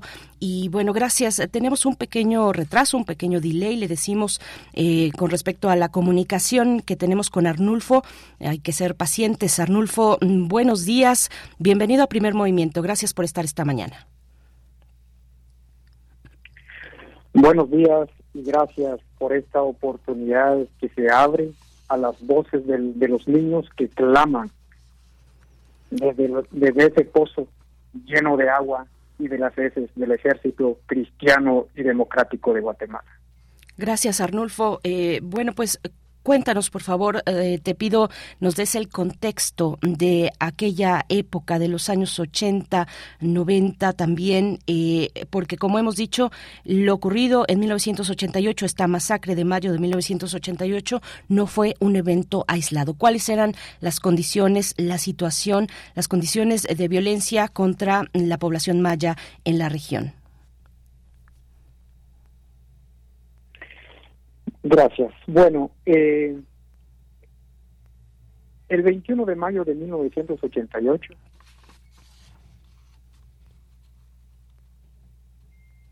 éramos 116 niños que fuimos secuestrados y torturados y tirados en un pozo lleno de agua y de las heces del ejército. Esa, esa masacre fue encabezado por el jefe de Marco Vinicio Cerezo Arevalo. ¿Por qué? Simplemente porque nosotros, nuestros padres, nuestras madres, nuestros abuelos y nuestras abuelas practicaban lo que es la cosmovisión maya. Los mayas no hemos desaparecido, Nos están desapareciendo a punta de odio, a punta de terror.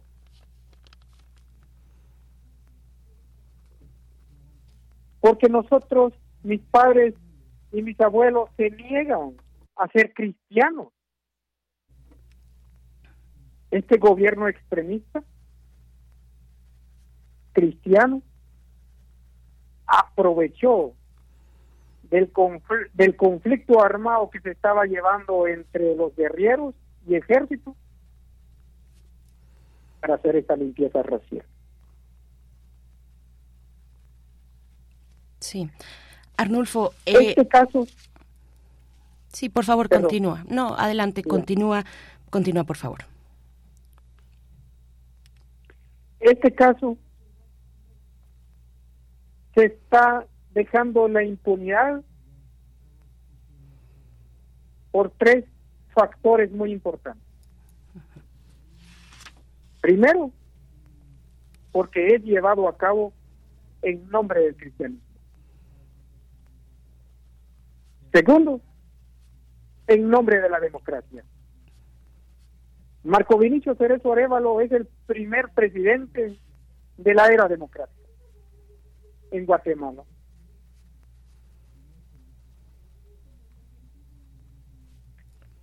El tercer factor es el odio contra los pueblos mayas de Guatemala. Eso fue, esta fue la causa de la cual se llevó esta limpieza racial. Entonces, como ahorita se está denunciándolo desde el 2004, inclusive algunos que claman por los derechos humanos se niegan porque son fanáticos a la religión. Pero aquí no se trata de estar denunciando a una a todos los religiosos cristianos, sino que a la élite cristiana que llevó a cabo esta limpieza racial. Sí, Arnulfo, eh, cuéntanos por favor cómo ha sido este proceso de penetración de la Iglesia cristiana en Guatemala, en las comunidades mayas. Eh, tú lo estás dejando muy claro, no es una denuncia contra toda una institución religiosa, sino contra las élites que han llevado a cabo, nos dices, estos actos de violencia con fines de limpieza racial. Es lo que ustedes están eh, publicando en su comunicado y en esta campaña en la que le exigen al Estado al Estado guatemalteco que reconozca las masacres que han ocurrido, especialmente esta de 1988. ¿Cómo ha sido este proceso de, penetración de la, de la Iglesia cristiana en Guatemala? ¿Dónde se encuentra? ¿Cuáles son sus enclaves? ¿Qué pasa, por ejemplo, en las relaciones, eh, pienso, eh, estas, estas iglesias cristianas con la migración, por ejemplo? ¿Cómo, cómo se da esta relación? Bueno, lo primero que están haciendo, así como Ríos Montt, el otro genocida del, del 80, 81, 82 y 83, lo que hacen es que uh, adoctrinan a las personas a odiarse a sí mismos, a rechazarse, a ajenarse de su propio ser y entregar todo toda su vida para ser esclavo. La manera como trabajan es que comienzan a construir, a, invadir terrenos y construir iglesias. Una vez construida iglesias, ya sea iglesias evangélicas o católicas. Y nos quitan los niños desde niños. ¿Para qué? Para ser fieles servidores a él. Es como un reclutamiento militar. En Guatemala hay una especie de cristianismo con una mentalidad militarista. Todo aquel que no piensa, que no habla, que no escucha, que no que no piensa igual que ellos, es asesinado y odiado. Entonces, esta lucha que estamos llevando a cabo es para corregir una injusticia cruel. Y esta lucha no ha sido fácil. Lo podemos ejemplificar como David y Goliat. Un gran monstruo. Marco Vinicius Perezo Arevalo es un gran monstruo. Que está bien protegido. Y el pueblo maya como David. Sí. Nosotros no tenemos nuestra onda no tiene fuerza porque está hecho, basado, está construido esta onda con las voces de los sobrevivientes. Ahora queremos sumarle fuerza. Yo quisiera escuchar al pueblo internacional y al pueblo de Guatemala decir, pueblo maya, estamos con ustedes. Arnulfo, eh, ¿en qué consiste en ese llamado, eh, en esa necesidad también de escucha, de solidaridad? ¿En qué consiste eh, la campaña, el llamado que están haciendo ustedes? ¿Qué es lo que piden? ¿Qué le piden al Estado guatemalteco? ¿Y qué alianzas o apoyos hasta el momento han encontrado en instancias ya sea dentro o fuera de Guatemala? Bueno, son tres, tres objetivos que tenemos a través de la campaña. Primero, que se lleve a cabo la exhumación de los cuerpos sagrados de, los, de las masacradas y los masacrados. Segundo, que se lleve ante la justicia a los responsables, que, que se les juzgue. Pero asimismo estamos pidiendo a las Naciones Unidas que juzgue al Estado de Guatemala por haber llevado a cabo esta limpieza racial. Tercero, estamos pidiendo, queremos lograr que esas voces lleguen al Estado del Vaticano para que se responsabilice de los actos, de los crímenes asquerosos de sus seguidores. Queremos darles una sepultura digna a los a los a los masacrados, pero también queremos que se reconstruya al pueblo maya. Que no solamente esta masacre, esta masacre representa 500 años de terrorismo. Los primeros salvajes que nosotros conocimos llegar a nuestro continente son de la sangre europea. Es tiempo que la, que, la sangre europea nos dé una mano limpia. Basta de tantas manos sucias de sangre inocente. Eso es lo que buscamos a través de la justicia, para que se respete los derechos humanos.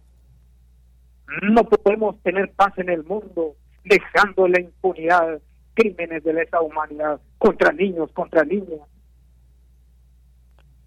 Pero esta lucha que se está haciendo ahora, la justicia cada vez más está lejos de nosotros. Porque inclusive hay activistas de derechos humanos que son cristianos que se niegan a acompañar este caso simplemente por su fe cristiana. Pero como dijo mi, sagrada madre Antonia Vicenta Oslasco, dijo, podría ser tan muy fanática de una creencia, pero si esa creencia ha cometido crímenes contra niñas, contra niños, mujeres y hombres, debo tener la dignidad de denunciarla Sí. Creo que el pueblo cristiano alrededor del mundo debe darse una oportunidad abrirse la puerta de sus corazones a la justicia. Las voces están tocando la puerta, están tocando. La justicia quiere cenar con ellos, quiere acompañarlos a donde quiera que vayan. Basta de tener ese niño malvado en sus corazones, esa oscuridad que no nos lleva a otro mundo más, que solamente hay la ignorancia, la crueldad.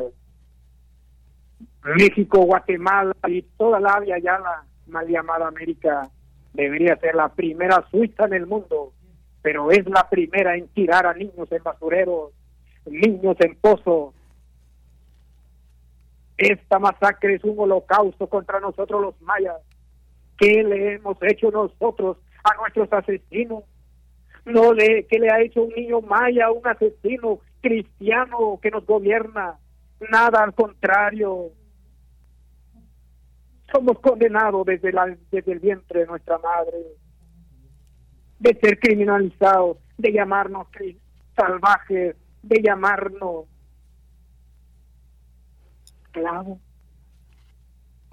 Sí. Arnulfo precisamente, bueno, lo dices con, con, claridad, está esta campaña Chiul es memoria a 35 años de la masacre en Chiul, Cunén, el Quiché, eh, con tu historia como niño maya sobreviviente de aquella masacre que ya cumple 35 años. Justicia, paz, respeto para el pueblo maya en Guatemala es la exigencia y bueno, eso, los procesos de justicia. Te agradecemos eh, este, este mensaje importante, eh, Arnulfo Oslag. Eh, gracias, gracias, un abrazo fraterno hasta Guatemala y pues nos mantenemos atentos, atentas, con los oídos atentos ante este llamado del pueblo maya hermano en Guatemala. Muchas gracias. Muchas gracias a ti. Cuídate mucho. Bendiciones. Igualmente, gracias. Hasta pronto. Arnulfo Oslag, eh, activista, activista eh, maya, activista defensor de derechos humanos. Y bueno, con esta exigencia, esta petición de un periodo que es un conflicto armado interno que se vivió en Guatemala entre los años, pues varias décadas, entre los años de 1960 y 1996. Eh, vamos con esto a cerrar la hora. Vamos con esto a cerrar esta segunda hora, 8 con 58 minutos. Les estamos leyendo en redes sociales. Nos despedimos de Radio Nicolaita. Nos vamos a despedir con música. Con música vamos a eh, escuchar de la propuesta de Ditsitlali Morales pues una danza sinfónica. De eso va la curaduría de esta mañana, danzas sinfónicas, en este caso la de Sergei Rachmaninov. El primer movimiento non alegro es con lo que les dejamos Radio Nicolaita. Nosotros volvemos después del corte.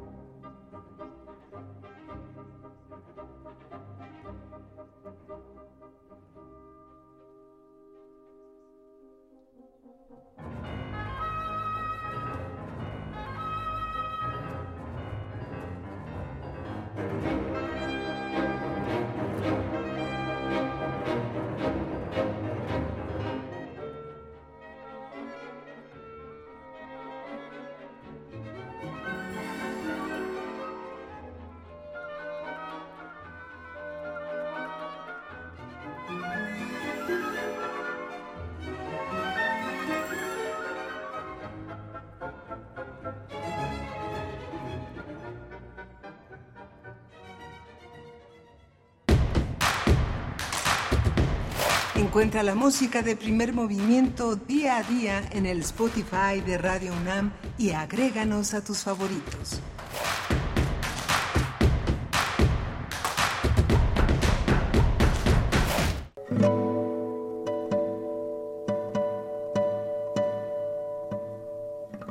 Hola, soy Ana Lara y los invito a descubrir quiénes son los compositores contemporáneos, qué escriben y quién los interpreta. La cita es todos los miércoles a las 18 horas en Nació una nueva música, por supuesto en Radio UNAM 96.1 FM, Experiencia Sonora.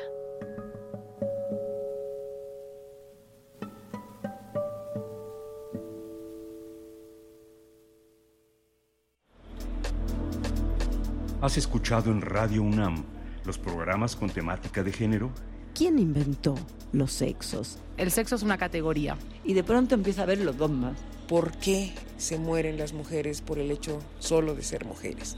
Volteame a ver, yo también soy mujer.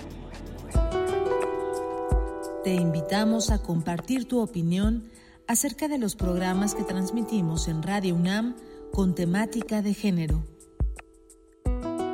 Pueden participar mujeres, hombres y personas de género no binario para integrarse en un grupo de discusión a celebrarse en línea en próximos días. Para dar tu opinión puedes escribir al correo radiounam@unam.mx o enviar mensaje directo al Facebook de Radio UNAM indicando tu interés por compartir tu opinión en el grupo de discusión. A la vuelta recibirás el acceso para entrar a la sesión desde la comodidad de tu casa. Radio UNAM.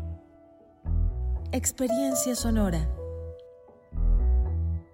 Habla Alejandro Moreno, presidente nacional del PRI. México y su gente somos un gran país. Millones de ciudadanos han demostrado estar listos para defender la democracia y sus instituciones. En el PRI reconocemos la lucha de los miles de mexicanas y mexicanos que con valor han alzado su voz y han salido a tomar las calles y las plazas públicas para defender, para salvar a la democracia de nuestro país de las garras del autoritarismo. PRI Raticida, gasolina, ácido sulfúrico, amoníaco, acetona. No importa qué droga química te metas, todas están hechas con veneno y de todas formas te destruyes. La sangre de las drogas nos mancha a todos. Mejor métete esto en la cabeza. Si te drogas, te dañas. Si necesitas ayuda, llama a la línea de la vida. 800-911-2000. Para vivir feliz, no necesitas meterte en nada.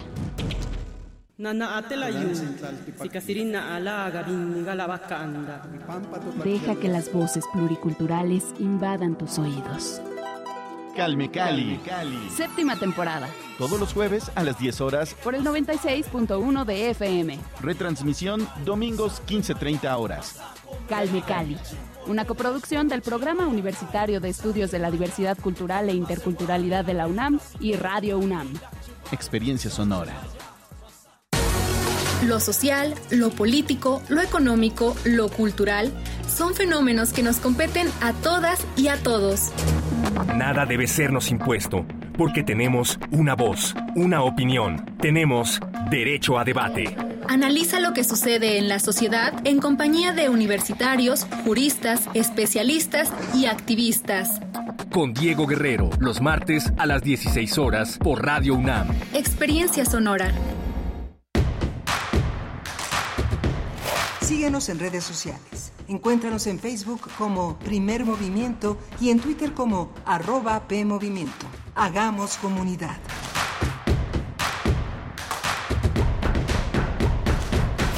Estamos de vuelta, esto es primer movimiento, sintonizan Radio UNAM 96.1 de la frecuencia modulada, 860 de amplitud modulada en esta mañana de martes. Martes 30 de mayo del 2023, un saludo a todos ustedes quienes nos están sintonizando a partir de este momento, también quienes eh, están con nosotros desde las 7 de la mañana, pues ya llevamos dos horas, dos horas de este espacio, este programa, hasta las 10 estaremos con ustedes, si así nos lo permiten. También estamos en redes sociales, donde nos han llegado algunos comentarios esta mañana. Margeven, saludos para ti. Dice, muy interesante el tema eh, se refiere al tema que nos propuso Federico Navarrete en la primera hora, eh, hablando de política de odio y de otros temas. Se desdobla, digamos, eh, respecto a los discursos de odio, mm, se desdoblan muchos más temas, hay muchos elementos que tomar en consideración, particularmente Federico Navarrete hablaba de la cuestión racial y racista y también de la transfobia. En algún punto puso el ejemplo de la transfobia. Bueno, pues nos dice Margeven que muy interesante, ojalá puedan dar más tiempo en un futuro. Sí, es que el tiempo es el tirano en la radio. Eh, querida Margeven, eh, te saludo con gusto. R. Guillermo está por acá también. Saludos para ti. Franz Cafe dice, yo detesto el falso rubio, pero por razones ecológicas. No y no tan fans Franz Fanon, nos dice Franz Café por acá. Eh, Arturo AM dice excelente cuestionamiento al entrevistado. Se refiere a la cuestión del índice de paz México. Excelente cuestionamiento al entrevistado que después ya no se atrevió a decir la palabra polarización. Se debe a un solo que se debe a un solo personaje. No se atrevió a decir que la palabra polarización se debe a un solo personaje del gobierno actual, como si fuera algo de un día. Vaya manera de desubicarse y no entender a la sociedad mexicana. Arturo AM, gracias por tu comentario. Rosario Durán también nos saluda en redes sociales con esa pieza musical Me derrito, me estoy derritiendo. Dice, bueno, la propuesta musical de esta mañana que nos ha hecho Edith Citlali Morales tiene que ver con las danzas sinfónicas y me parece que mm, hablas de la eh, propuesta de Alexander Borodín, las danzas polovetianas mm, en la ópera del príncipe Igor Rosario Durán. Un saludo para ti. Gabriel del Corral también nos dice, buenos días, no sabía lo que pasó excelente entrevista. Voy a investigar más y saludos al equipo. Bueno, él está hablando de esta, eh, la anterior conversación que tuvimos con Arnulfo Oshlag, activista y defensor de derechos humanos, guatemalteco, quiche, maya, eh, que, bueno, que está exigiendo justicia, justicia, dignidad, eh, respeto a la comunidad maya en, en Guatemala luego de que se han cumplido 35 años, 30 y 35 años de eh, este conflicto, de esta masacre en Chiul, Cunén, el Quiché, en Guatemala, donde eh, pues fue nuestro invitado cuando fue niño, fue el único sobreviviente entre 116 niños, hijos, hijas de esta comunidad, los Ajkibaj, bueno, pues eh, a eso se refiere Gabriel del Corral. Gracias, qué bueno que, que, te informamos con esta con este movimiento y esta exigencia importante. Eh, nos dice Rosario Durán, qué terrible el fanatismo que viven, injusticias en aras de la religión.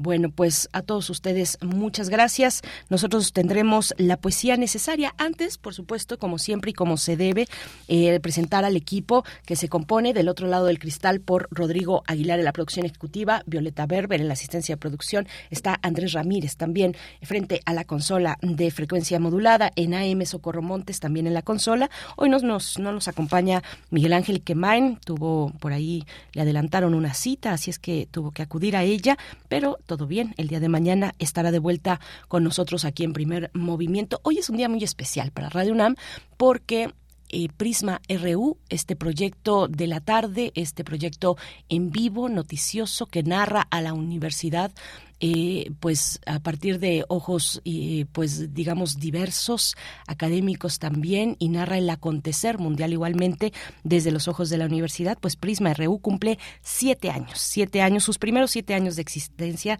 Un, saludo, una felicitación a todas las integrantes y los integrantes del equipo, los que han estado antes, los que están ahora, eh, y por supuesto a Deyanira Morán, quien lidera este equipo de Prisma RU. Tendrán un evento especial, una transmisión especial esta tarde de 1 a 3 en su horario, eh, digamos, su, horario habitual. Tendrán una, presenta, una, una, sesión especial eh, abierta al público en la sala Julián Carrillo, aquí en Radio UNAM, Adolfo Prieto, 133, Colonia del Valle. No se lo pierdan, no se lo pierdan. Eh, sabemos que entre la audiencia que escucha Primer Movimiento, también hay muchos que escuchan Prisma RU y bueno, pues eso nos llena de alegría, de verdad. Felicidades a un proyecto como este, a nuestras colegas, eh, nuestras colegas de Prisma RU, pues cada día lo dan, lo dan todo, de una a tres para todos ustedes y hay que eh, pues festejarles, festejarles hoy, esta tarde en la sala Julián Carrillo acérquense, acérquense, vengan y si no, sintonicen 96.1 de la frecuencia modulada. Nosotros tendremos la poesía necesaria en unos momentos y en la mesa del día vamos a mm, relajarnos un poco con música, también de Guatemala, fíjense. También eh, casualmente, casualmente en realidad tenemos una propuesta de música eh, que se que, cuyo cuyo compositor artista es originario eh, de Guatemala es músico, compositor y productor Carlos Rafael Hernández, que tiene gira por México.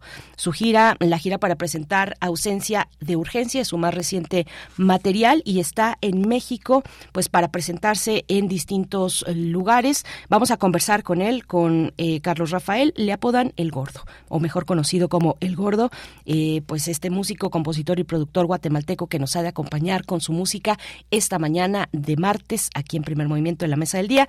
Pero antes, antes nos vamos con la poesía necesaria.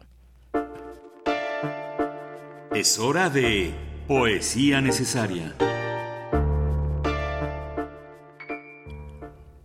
Pues hoy les propongo escuchar la poesía de Nancy Cárdenas. Ayer fue su aniversario. Cuéntenos, cuéntenos en redes si conocen a esta pues artista, poeta, eh, tuvo presencia en la radio, en la televisión, en el cine también, en el teatro, como escritora, como dramaturga. Fue su aniversario.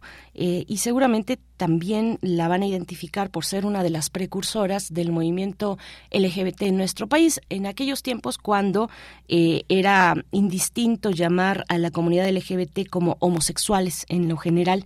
Nancy Cárdenas nació un 29 de mayo, un día de ayer, pero de 1900, un día como ayer, pero de 1934 en Coahuila, es coahuilense, eh, pues lo dicho, pionera del movimiento lésbico gay, eh, era antes igualmente entendido gay o lésbico como homosexual, eh, matriarca del movimiento LGBT en México, fundadora en el 74 de la primera organización homosexual del país, el Frente de Liberación Homosexual, el FLH, en 75 escribió en coautoría con Carlos Monsiváis, de quien era muy amiga, el manifiesto en defensa de los homosexuales de México.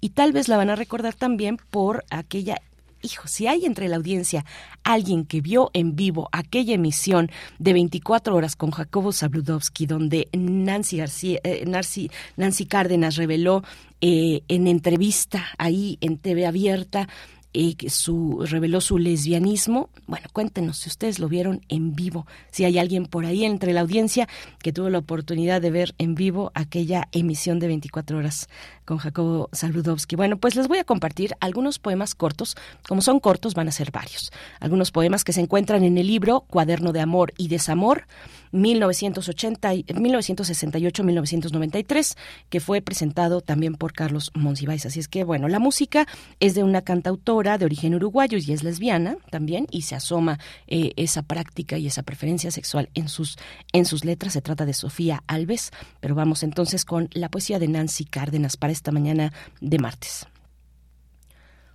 Entre tantas liberación, entre tantas liberacionistas que conozco, solo tú de apariencia tan frágil, has querido llevar a la cama esos principios básicos de la teoría. ¿Por qué a mí, criatura de otras edades culturales, entregarme la firmeza de este músculo angelical, las texturas diversas de tu intimidad, bañadas al instante por las aguas sagradas del amor, el primer estremecimiento de tu entraña profunda? No sé qué tienen las diferencias ideológicas que enfrían los besos, aligeran los abrazos y finalmente acedan el aire que respiran los amantes. Soy peligrosa, es cierto. Siempre busco vengarme de los dueños del capital, los burócratas, los curas y las mujeres que abusaron de mi cariño. Ahora comprendo que, desde el punto de vista de tu mamá, yo no resulto un buen partido. Me exhibo como militante gay, me comporto como anarquista de izquierda y vivo la azarosa vida doméstica del artista independiente, pero que si fuera iletrada, peor que si fuera iletrada, tonta y pegalona. A.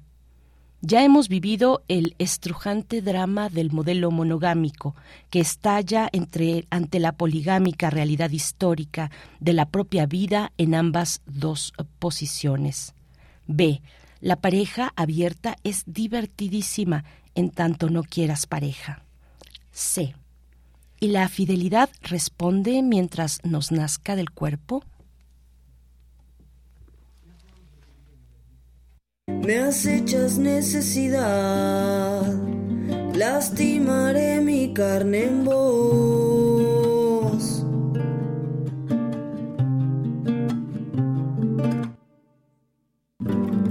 Muéstrame un paso ligero, desde lo más bajo hasta Dios.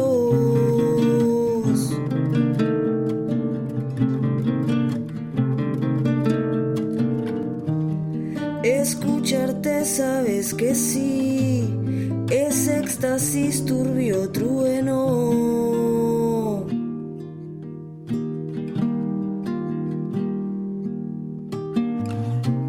Siempre quiero mirar, rompe el tacto sobre el veneno.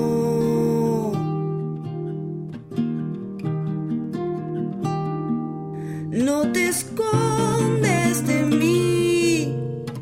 tu desmanes látigo los ojos sin mentir en un vuelo asiático.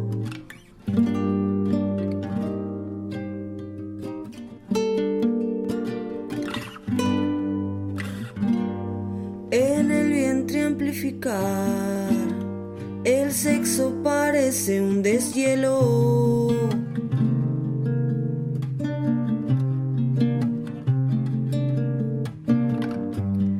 Restos de pulso vital, trae la espalda a este duelo.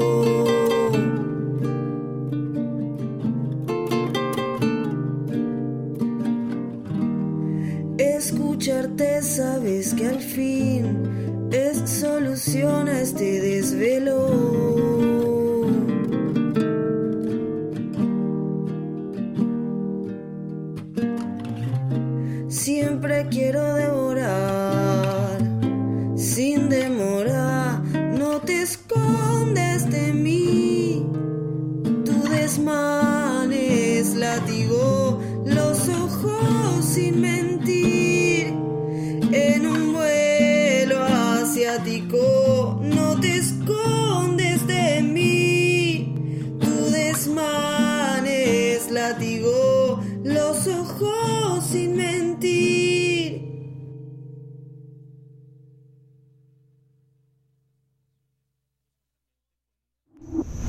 Primer movimiento. Hacemos comunidad con tus postales sonoras. Envíalas a primermovimientounam.gmail.com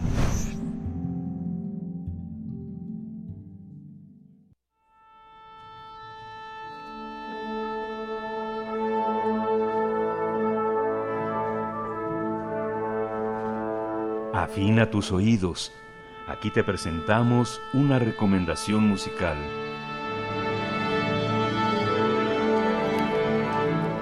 Carlos Rafael Hernández, conocido como El Gordo, es un músico, productor, actor, compositor y ex bajista del grupo guatemalteco La Gran Calabaza. Tras 14 años de ausencia, El Gordo vuelve a México para presentar su nueva producción titulada Ausencia de Urgencia. Se trata de un disco con 42 canciones y que ha sido bien recibido en plataformas como Spotify, donde acumula más de 100.000 reproducciones. Su primer trabajo discográfico contiene 11 canciones. Fue lanzado en el año de 2009 bajo el título El disco del gordo y le permite colocarse en el gusto de los, de los seguidores de la trova y la canción de autor, además de presentarse en escenarios internacionales como el Festival Viva la Canción en España, el House of Blues en Los Ángeles, el Festival Exib en Bilbao y el Festival Contraloa en San Sebastián en España. Hasta ahora, Carlos Rafael Hernández, el gordo, ha lanzado cinco discos en total en su carrera como coautor y ha compartido, como cantautor, perdón, y ha compartido escenarios con artistas como Jorge Drexler, Pablo Milanés y Fernando Delgadillo. El pasado jueves se presentó en la Facultad de Química de la UNAM. Saludos para la Facultad de Química de esta casa de estudios y sus em, siguientes conciertos serán en Puebla este 31 de mayo, el jueves primero en el Estado de México y finalizará el sábado 3 de junio en Ciudad de México. Y vamos a conversar con Carlos Rafael Hernández, eh, conocido como El Gordo, músico, compositor y productor guatemalteco que nos acompaña en la línea esta mañana. Gracias por estar eh, aquí eh, a la distancia, en la línea, pero presente con la música también. Carlos Rafael Hernández, y cuéntanos, te decimos El Gordo, te decimos Carlos Rafael, ¿cómo te dice la gente que te sigue? buenos días, ¿cómo estás? Buenos días, buenos días, buenos días a todos. Muchas, muchas gracias por, por darme este espacio, lo agradezco mucho porque eh, pues nos han recibido siempre muy bien, siempre me recibe México muy bien, los queremos mucho y, y pues la verdad eh, hay personas que me dicen Rafael y la mayoría me conoce como gordo, el gordo que no es gordo y claro estuvimos ahí ahí en la facultad de química y estuvimos muy muy muy felices, nos trataron muy bien y, y seguro volvemos. Seguro que sí, Rafael. Bueno, te voy a, voy a empezar esta charla ya, eh, llamándote Rafael y probablemente al terminar te llamaré gordo. Eh, y me llama me llama mucho la atención. Perfecto, está bien. me llama mucho la atención eso que que, que, que dices, pues no soy gordo. ¿Por qué? ¿Por qué te llamaban el gordo? Cuéntanos eso y cuéntanos cómo cómo te ha ido en esta visita a México tenía tiempo ya, años ya, que no, eh, pues, te encontrabas con tu público mexicano. Cuéntanos. Sí, la primera, pues, es un, simple sobrenombre de casa, es de cariño. Normalmente la mamá le decía uno de cariño y, y siguió ese, ese sobrenombre. Y ahora, pues, actualmente es el nombre del proyecto que, que estamos que estamos promoviendo desde hace muchos años. Entonces, eh, precisamente vine en el 2009 aquí a, a México, entré por Comitán de Domínguez Chapas, tuve unas presentaciones en San Cristóbal de las Casas también, eh, y luego ya vine para, para acá. Y, y pues estuve un mes, un mes y medio aproximadamente, y, por cuestiones de, de, tiempo, pues eh, tuve que viajar a otros lugares, a las islas, por ejemplo, a Puerto Rico, Dominicana, y viajamos luego a Sudamérica, pero con muchas ganas de venir a México siempre, siempre, siempre, siempre. Sí, eh, Rafael. nos ha ido bastante bien porque son canciones de 2009 y, por ejemplo, en la Facultad de Química las estaban cantando eh, las personas y es algo que, que, es algo muy muy bonito. Sí. muy eh, bonito. Rafael, cuéntanos, eh, hagamos un recuento, un, recuento, te propongo, tal vez eh, para el público que aún no se ha acercado a tu música, cuéntanos cómo ha cambiado a lo largo de tantos años de trayectoria, cómo, cómo ha cambiado, cómo se ha nutrido tu música, cuál es tu proceso musical, en qué punto empezaste y qué te animó o te llevó a dar el paso en la música y cómo se ve ese Rafael Hernández eh, a la distancia también actualmente con este con este material que se titula Ausencia de urgencia. Gracias, mira, pues para los que no no conocen mucho de, de, mi trayectoria, pues siempre estuve en la música, siempre colaboré con el cine nacional también. En Guatemala colaboramos mucho con personas que trabajan en el cine y y la música pues siempre la tuve presente, siempre estuvo conmigo, siempre mi sueño fue eh, tal vez no 100% vivir de esto o dedicarme 100% a esto, sino que siempre soñé con tener eh, los instrumentos conmigo y soñando, claro, en dar conciertos y, viajar y, al final de cuentas estoy estoy estoy haciendo eso sin darme cuenta inconscientemente lo lo vivo y, en el 2009 traje dos discos, eso fue lo que ha cambiado mucho. Yo traía dos discos eh, ya bajo bajo el brazo que era era mi primer trabajo como cantautor porque anteriormente era un bajista y el, compositor eh, con, con otros amigos de, de juventud formamos una banda banda en Guatemala entonces eh, pues ya sentí en ese momento, en 2009, que, tenía poco repertorio y, y quizá por ahí me, me desaparezco un poco de los escenarios porque me, me entretengo mucho grabando.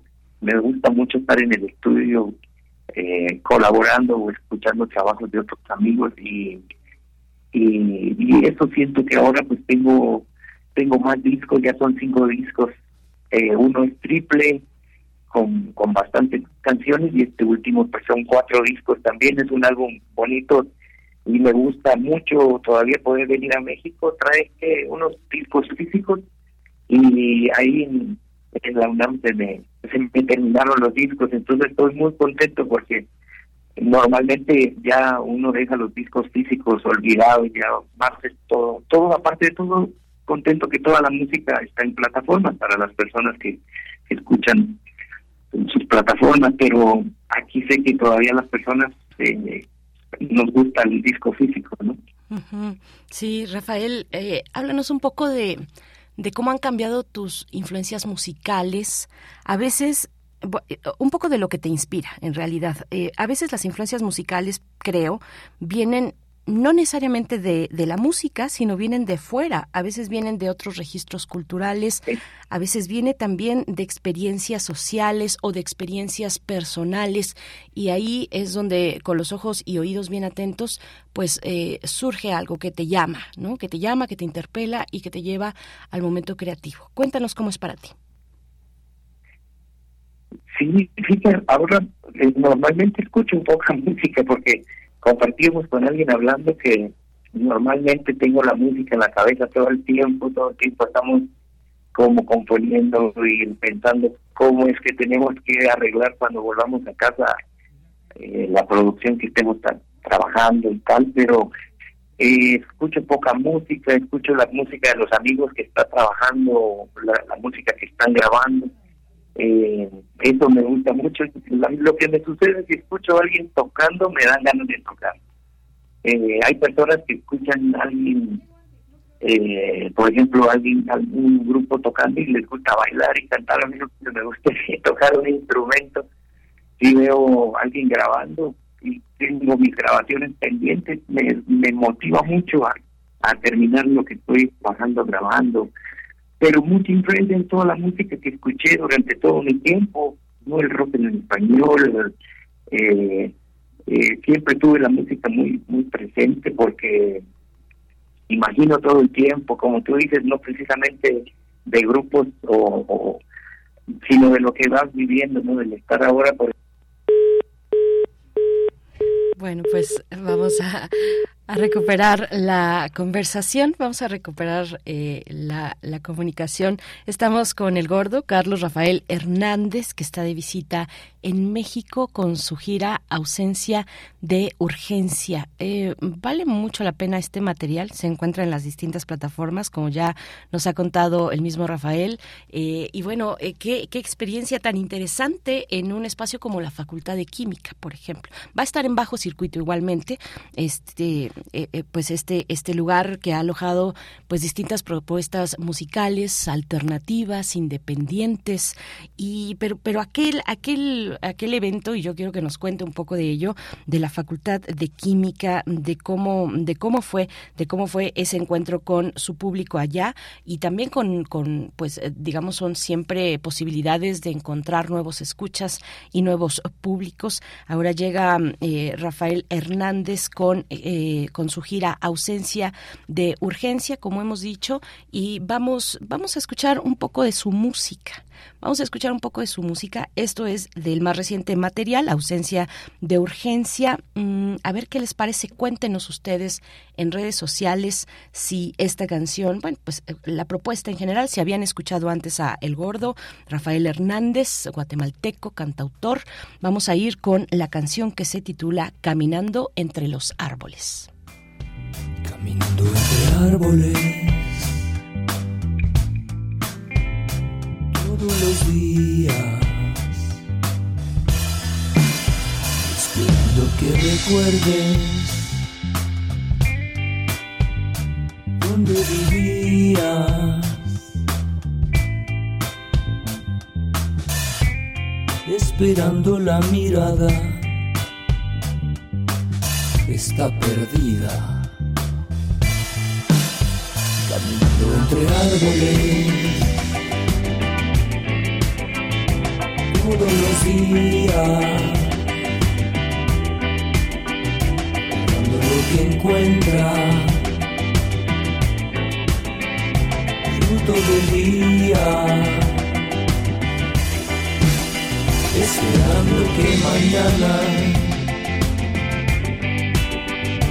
encuentre alegría.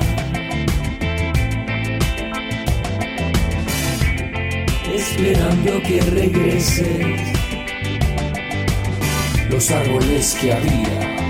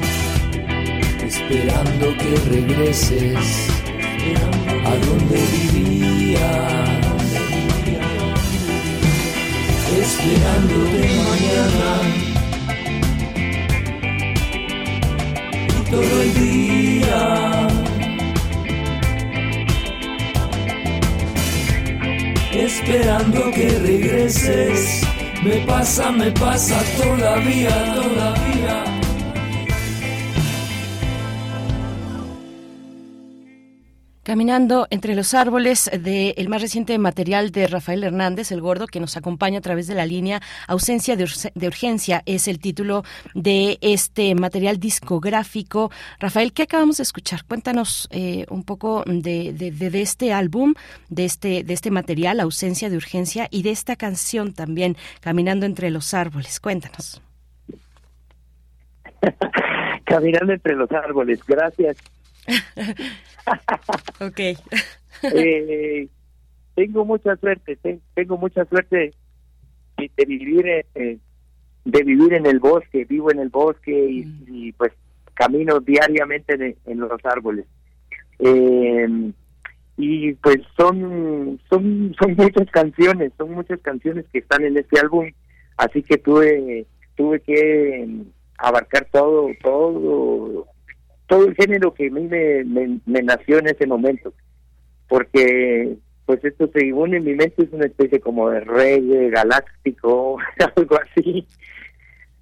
Eh, tengo algunos discos no como una especie como que de disco todo es, es pues eh, son ocurrencias musicales le digo de momento Sí, sí, Rafael, eh, hay, hay, ¿cómo están los espacios de, de- eh, en Guatemala? ¿Cómo, ¿Cómo están los espacios eh, para difundir la música, para las presentaciones?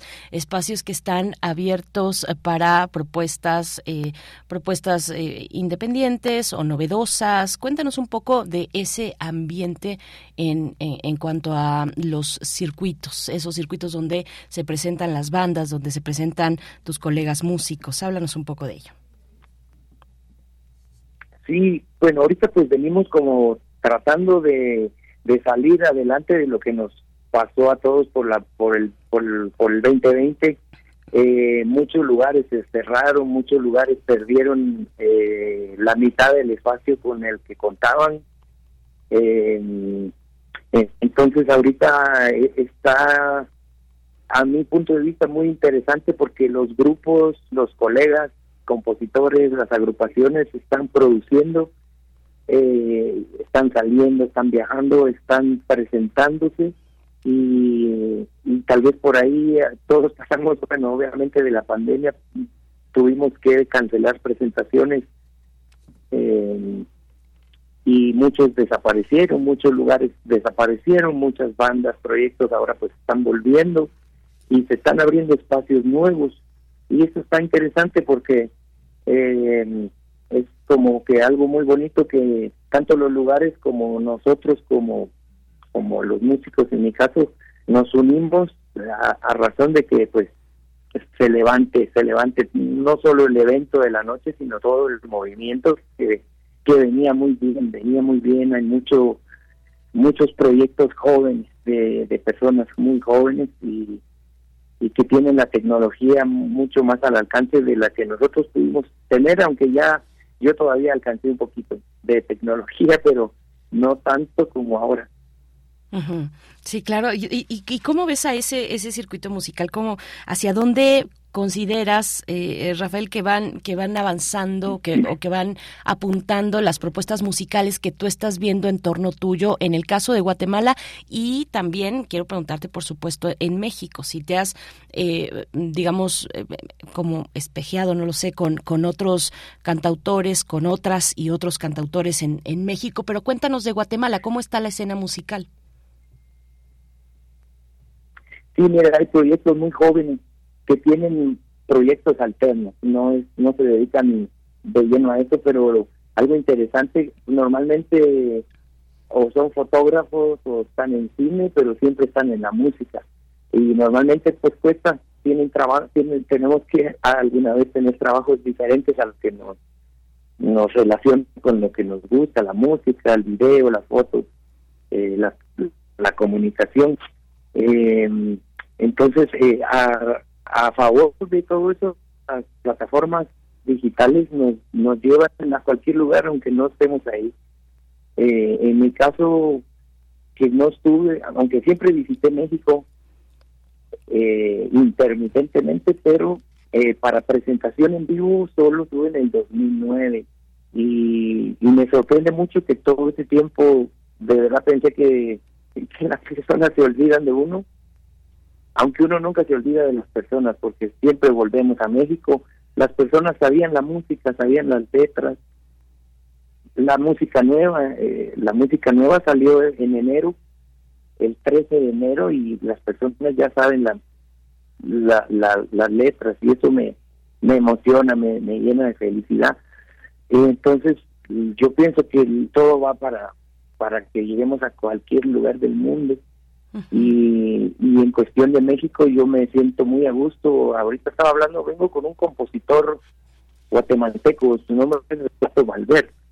Él es compositor de otras bandas también en Guatemala y, y venimos como en plan de, de promocionar la música que hacemos porque nuestra música la cantan otras personas, pero andamos aventurándonos desde siempre haciendo lo que hacemos y y me gusta mucho andar inconscientemente, componer inconscientemente, eh, andar de gira inconscientemente, bueno, siempre siempre consciente, pero eh, no como que no muy no, no no no te podría decir exactamente nombres de discos o, o bandas porque se me va por ahí la, la imaginación a otro lado y pero voy siempre muy muy muy feliz en el medio musical con muchos colegas que respeto y admiro y y pero voy como mira voy en mi camino no, no voy viendo para todos lados sino estoy feliz aquí en México. Le acabo de decir al compañero colega tal vez nos quedamos dos semanas más para para conocer me quedé con ganas de mi de mi sudadero de del equipo de Pumas. Me gustó mucho un sudadero ahí de y no lo pude ver. Ya volveré a verlo con calma Sí, sí, por favor, tienes que darte una buena, una buena paseada por, por Ciudad Universitaria, porque pues es una maravilla. ¿Cómo te fue, eh, eh, Rafael? ¿Cómo te fue en la Facultad de Química? ¿Cómo, ¿Cómo llegaste ahí? ¿Cómo fue la invitación? Cuéntanos un poquito de esos detalles. Me sentí feliz, nos sentimos felices. Te digo que vamos, vamos, íbamos cuatro personas que me están apoyando y eh, me sentí muy, muy, muy a gusto desde que entré. Me me recordó la Universidad de Guatemala, allá es USAC, me recordó eh, solo que un poco más pequeña, bastante más pequeña en, dimensión, pero me sentí feliz, nos recibieron muy bien, conocimos eh, eh, personas de otras facultades que se salieron de su de su clase o de su examen, pero para ir a saludarnos y, y, conocernos. Y pues se logró el acercamiento, fue son de esas cosas que pasan que que no no están planificadas y no se van dando, nos está apoyando mucho estos de Feroz, Jimena Columna nos está apoyando en, en cuestiones de de todo, ¿no? De todo lo, de todo lo que andamos haciendo por acá. Y, y me, me dio curiosidad porque normalmente en la universidad yo, yo estaba estudiando ciencias de la comunicación en el 96 y 97 por ahí, entonces me sentí muy feliz porque eh, de ver tanta juventud y tanto profesional que, está ahí con ustedes. Sí, sí, es, es, es un espacio, eh, pues sí, muy, muy vivo. El de la universidad siempre lo será, esta y cualquiera. Eh, y esta particularmente, que tiene una gran diversidad en su interior, la, la, UNAM, ¿no? Una universidad nacional. Rafael, hace un momento nos decías que vives en el, en el bosque. Qué afortunado. Qué afortunado, qué envidia eh, vivir en el bosque. Eso es eh, una decisión o... Mm, se nos fue. se nos fue cuando estábamos ya llegando a la cuestión del bosque, que además eh, cuando, cuando le preguntamos sobre esa canción, Caminando por el Bosque, pues eh, lanzó ahí una risilla eh, extraña y curiosa, pero vamos a escuchar más música, vamos a escuchar un poquito más de este disco, Ausencia de Urgencia, y lo que tenemos a continuación es la canción que se titula mm, Asesina, es lo que vamos a escuchar, vamos con ello.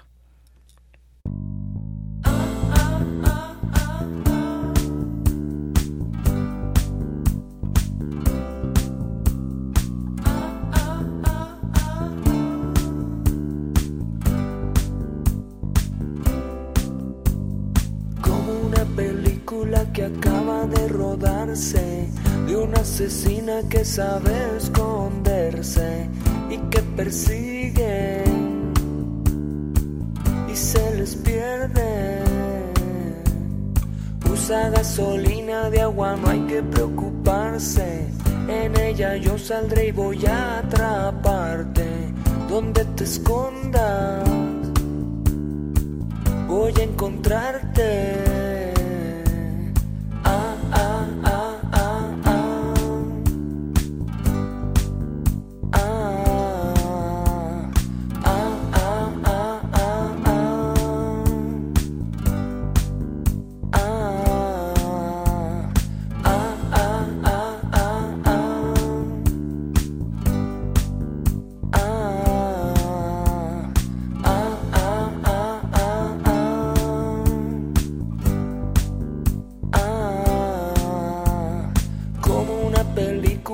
Acaba de rodarse de una asesina que sabe esconderse y que persigue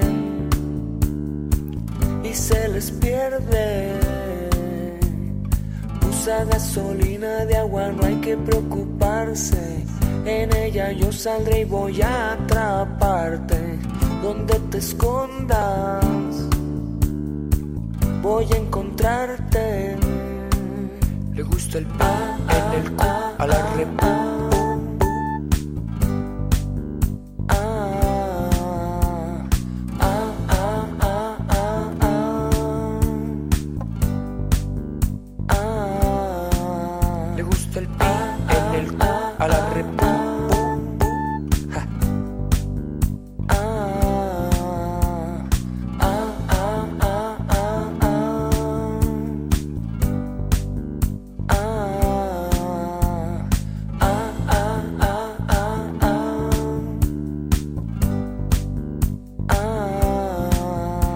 visto el pan en el cu a la repu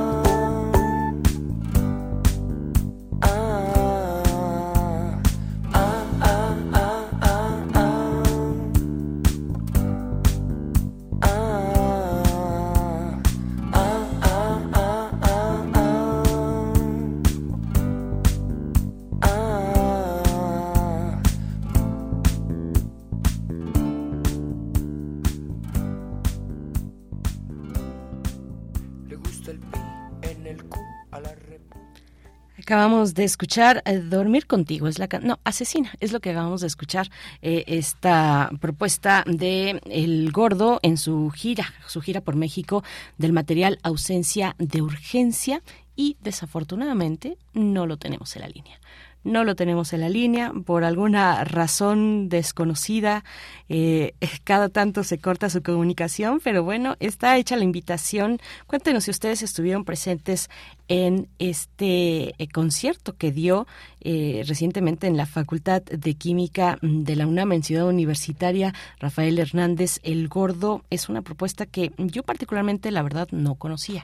Yo no lo conocía, me llegó eh, por sorpresa así a través de esta entrevista. Me gustó, me gustó, me parece que está interesante para sumarse un poco a la música que se está cocinando desde, desde Guatemala. Desde Guatemala. Eh, y bueno, pues sí nos da una muestra de, de hacia dónde va un poco, de hacia dónde van algunas inquietudes musicales también de creadores guatemaltecos. Recuerden que el próximo 31 de mayo, es decir, ya el día de mm, eh, mañana, ya mañana es 31 de mayo, qué barbaridad.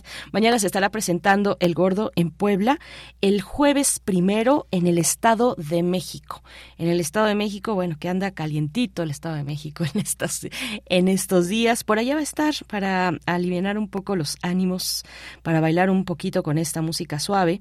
El Gordo, el primero de junio en el Estado de México. Y finaliza esta mm, gira, esta gira finaliza con eh, precisamente en Ciudad de México, en Bajo Circuito. En Bajo Circuito es eh, el próximo Mm, eh, es el, el, sábado 3 de junio, en realidad, el sábado, sí, 3 de junio, en eh, bajo circuito en la capital del país, este multiforo urbano en Bajo Puente de Circuito Interior y Juan Escutia en la colonia Condesa. Mm, pues bueno, no se lo pierdan. Si les gustó la música del gordo, no se lo pierdan. Nosotros vamos a hacer una pausa. Son las 9 con 47 minutos de la mañana. Y bueno, pues sí, ya dimos por cerrada esta, mm, esta comunicación. Qué lástima, porque estábamos platicando muy a gusto con el gordo. Tal vez tenga que ver con, ya ven, al final de la, de la charla ya le iba a llamar el gordo, pero desafortunadamente no está aquí para escucharlo, no estuvo aquí para escucharlo. Nos vamos a ir con música de la propuesta eh, curatorial de Edith Citlali Morales, 9 con 47 minutos. Lo que vamos a escuchar en esta mañana, que hemos estado eh, sonando para ustedes danzas sinfónicas de distintos autores, eh, toca el turno de escuchar las danzas de Galanta a cargo del compositor Soltán Kodali, es lo que vamos a escuchar, vamos con ello.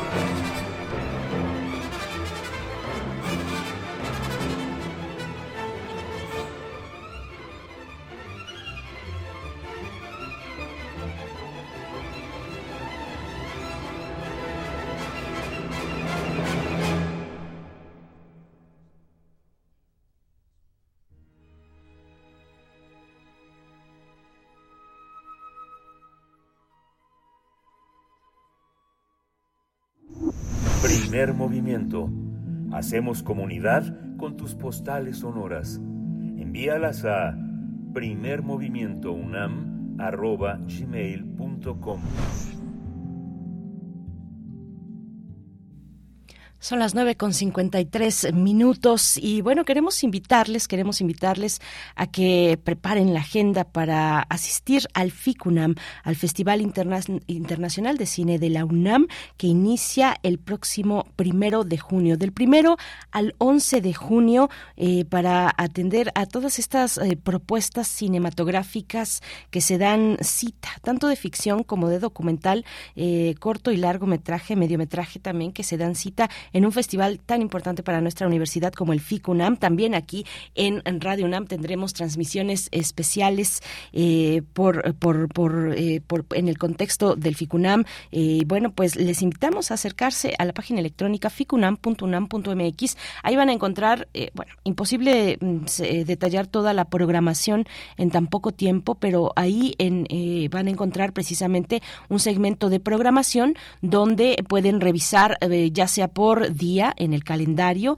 los eventos a los que quieren asistir, revisar las películas que serán presentadas, las que están también en la en la en la mm, competición en la competencia, eh, actividades distintas que habrá en el FICUNAM, mm, en el Centro Cultural Universitario, pero en muchos otros espacios eh, dentro y fuera de la UNAM, en el Cinematógrafo del Chopo, también en Casa del Lago, en la eh, Cineteca Nacional. A mí me llama, por ejemplo, la atención obviamente, esta propuesta de las primeras luchas feministas por la pantalla en México del colectivo Cine Mujer es una mesa. Esta será una actividad, una mesa, eh, y, que, bueno, precisamente nos lleva a, saber que el FICUNAM eh, por cuarto año se lleva a cabo eh, en el FICUNAM este encuentro que busca hacer una revisión, pues una revisión de la otredad a través de un diálogo que permita reflexionar en torno al cine como potenciador de otras miradas. Hay mucho que decir, mucho que decir eh, de la mirada eh, de las mujeres en el cine, de, la mirada, por supuesto, como, como creadoras cinematográficas en todos los ámbitos y la cadena de la formación de, y producción del cine, pero también desde la teoría, hay eh, pues teóricas muy destacadas desde la mirada feminista. Estoy pensando, por ejemplo, en Teresa de Lauretis, la italiana Teresa de Lauretis, que ahí tiene un diálogo bien interesante con Michel Foucault y que trae al frente eh, respecto a las tecnologías del género, eh, precisamente eh, propuestas cinematográficas. Así es que, bueno, acérquense al FICUNAM, ficunam.unam.mx para que puedan ir haciendo su agenda. Yo me voy a dar una vuelta por ahí el sábado, hay varias actividades en, en el Centro Cultural Universitario, me voy a dar alguna una vuelta para, para pues, pues presenciar algunas actividades de las que tengo mucho interés. Ya les estaremos contando a lo largo de esta semana y la próxima también, porque pues ya empieza el FICUNAM. Vamos a hacer una pausa, son las 9 con 56 minutos para eh, escuchar de nuestros compañeros y compañeras de UNAM Global esta propuesta, esta breve propuesta que nos habla de la clínica contra el tabaquismo de la Facultad de Medicina. ¿Puedes dejar de fumar? La UNAM te ayuda. Vamos a escuchar. Ya tengo 20 años aproximadamente de no fumar. Me siento sana, me siento... Mi vida cambiaron. Estoy absolutamente Que soy exfumador. Ellas y ellos dejaron de fumar a través de un exitoso tratamiento en la Clínica contra el Tabaquismo de la Facultad de Medicina de la UNAM. En la clínica, que forma parte del programa de investigación y prevención del tabaquismo, se ofrece una terapia donde se dota a los pacientes de herramientas con las que pueden modificar los pensamientos, conductas, emociones y sentimientos que tienen al fumar va uno desarrollando conductas que las asocia al consumo del, tabaco. En, mi caso, sobre todo, era eh, no poder ponerme a escribir, que es parte de mi trabajo, si no estaba fumando. Son 12 semanas en donde les brindamos apoyo de tipo eh, terapia cognitivo-conductual. Es una terapia grupal eh, que se lleva a cabo a través de la plataforma Zoom. Escucharse unos a otros y compartir experiencias son fundamentales para el tratamiento. Después de varios intentos por dejar de fumar, desde su terapia en la UNAM hace casi 20 años, Manuel lo logró y se mantiene. Teniendo yo aproximadamente 44, 45 años, nació mi, mi hija y esa fue una causa primordial para dejar de fumar con el fin de preservar mi salud el mayor tiempo posible. Él fue uno de los primeros pacientes de la clínica que hasta ahora ha ayudado a alrededor de 2.000 personas. A lo mejor en un principio puede o no ser fácil, eso va a depender de cada persona, pero creo que es importante darse la oportunidad. De cada 10 personas que se inscribieron al tratamiento, 8 dejaron de fumar, ¿sí? Y de esas 8, el 70% continúa sin fumar. Como parte del tratamiento, se les da acompañamiento durante 12 meses, además de una revisión médica al dejar de fumar y otra al año. El tabaquismo es una adicción que tiene una gran cantidad de recaídas y por lo tanto el seguimiento es fundamental. Este tratamiento es gratuito y está abierto a cualquier persona que quiera dejar de fumar.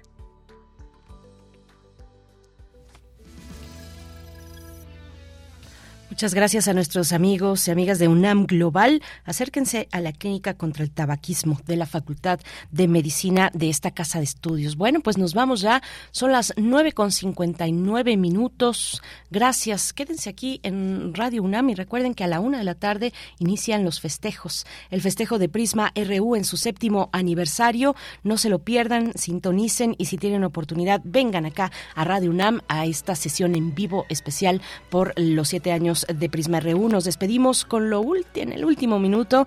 Estamos escuchando a Bela Bartok con el tercer movimiento de la suite de danzas. Le saluda mm, y se despide en los micrófonos Berenice Camacho en nombre de todo el equipo.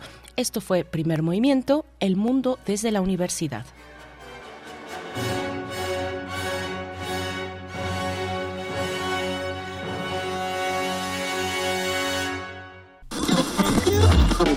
Radio UNAM presentó Primer movimiento. El mundo desde la universidad. Con Berenice Camacho y Miguel Ángel Gemain en la conducción. Rodrigo Aguilar y Violeta Berber, producción. Antonio Quijano y Patricia Zavala, noticias. Miriam Trejo, coordinación de invitados. Tamara Quirós, redes sociales. Arturo González, operación técnica. Locución, Tessa Uribe y Juan Staca. Quédate en sintonía con Radio UNAM. Experiencia sonora.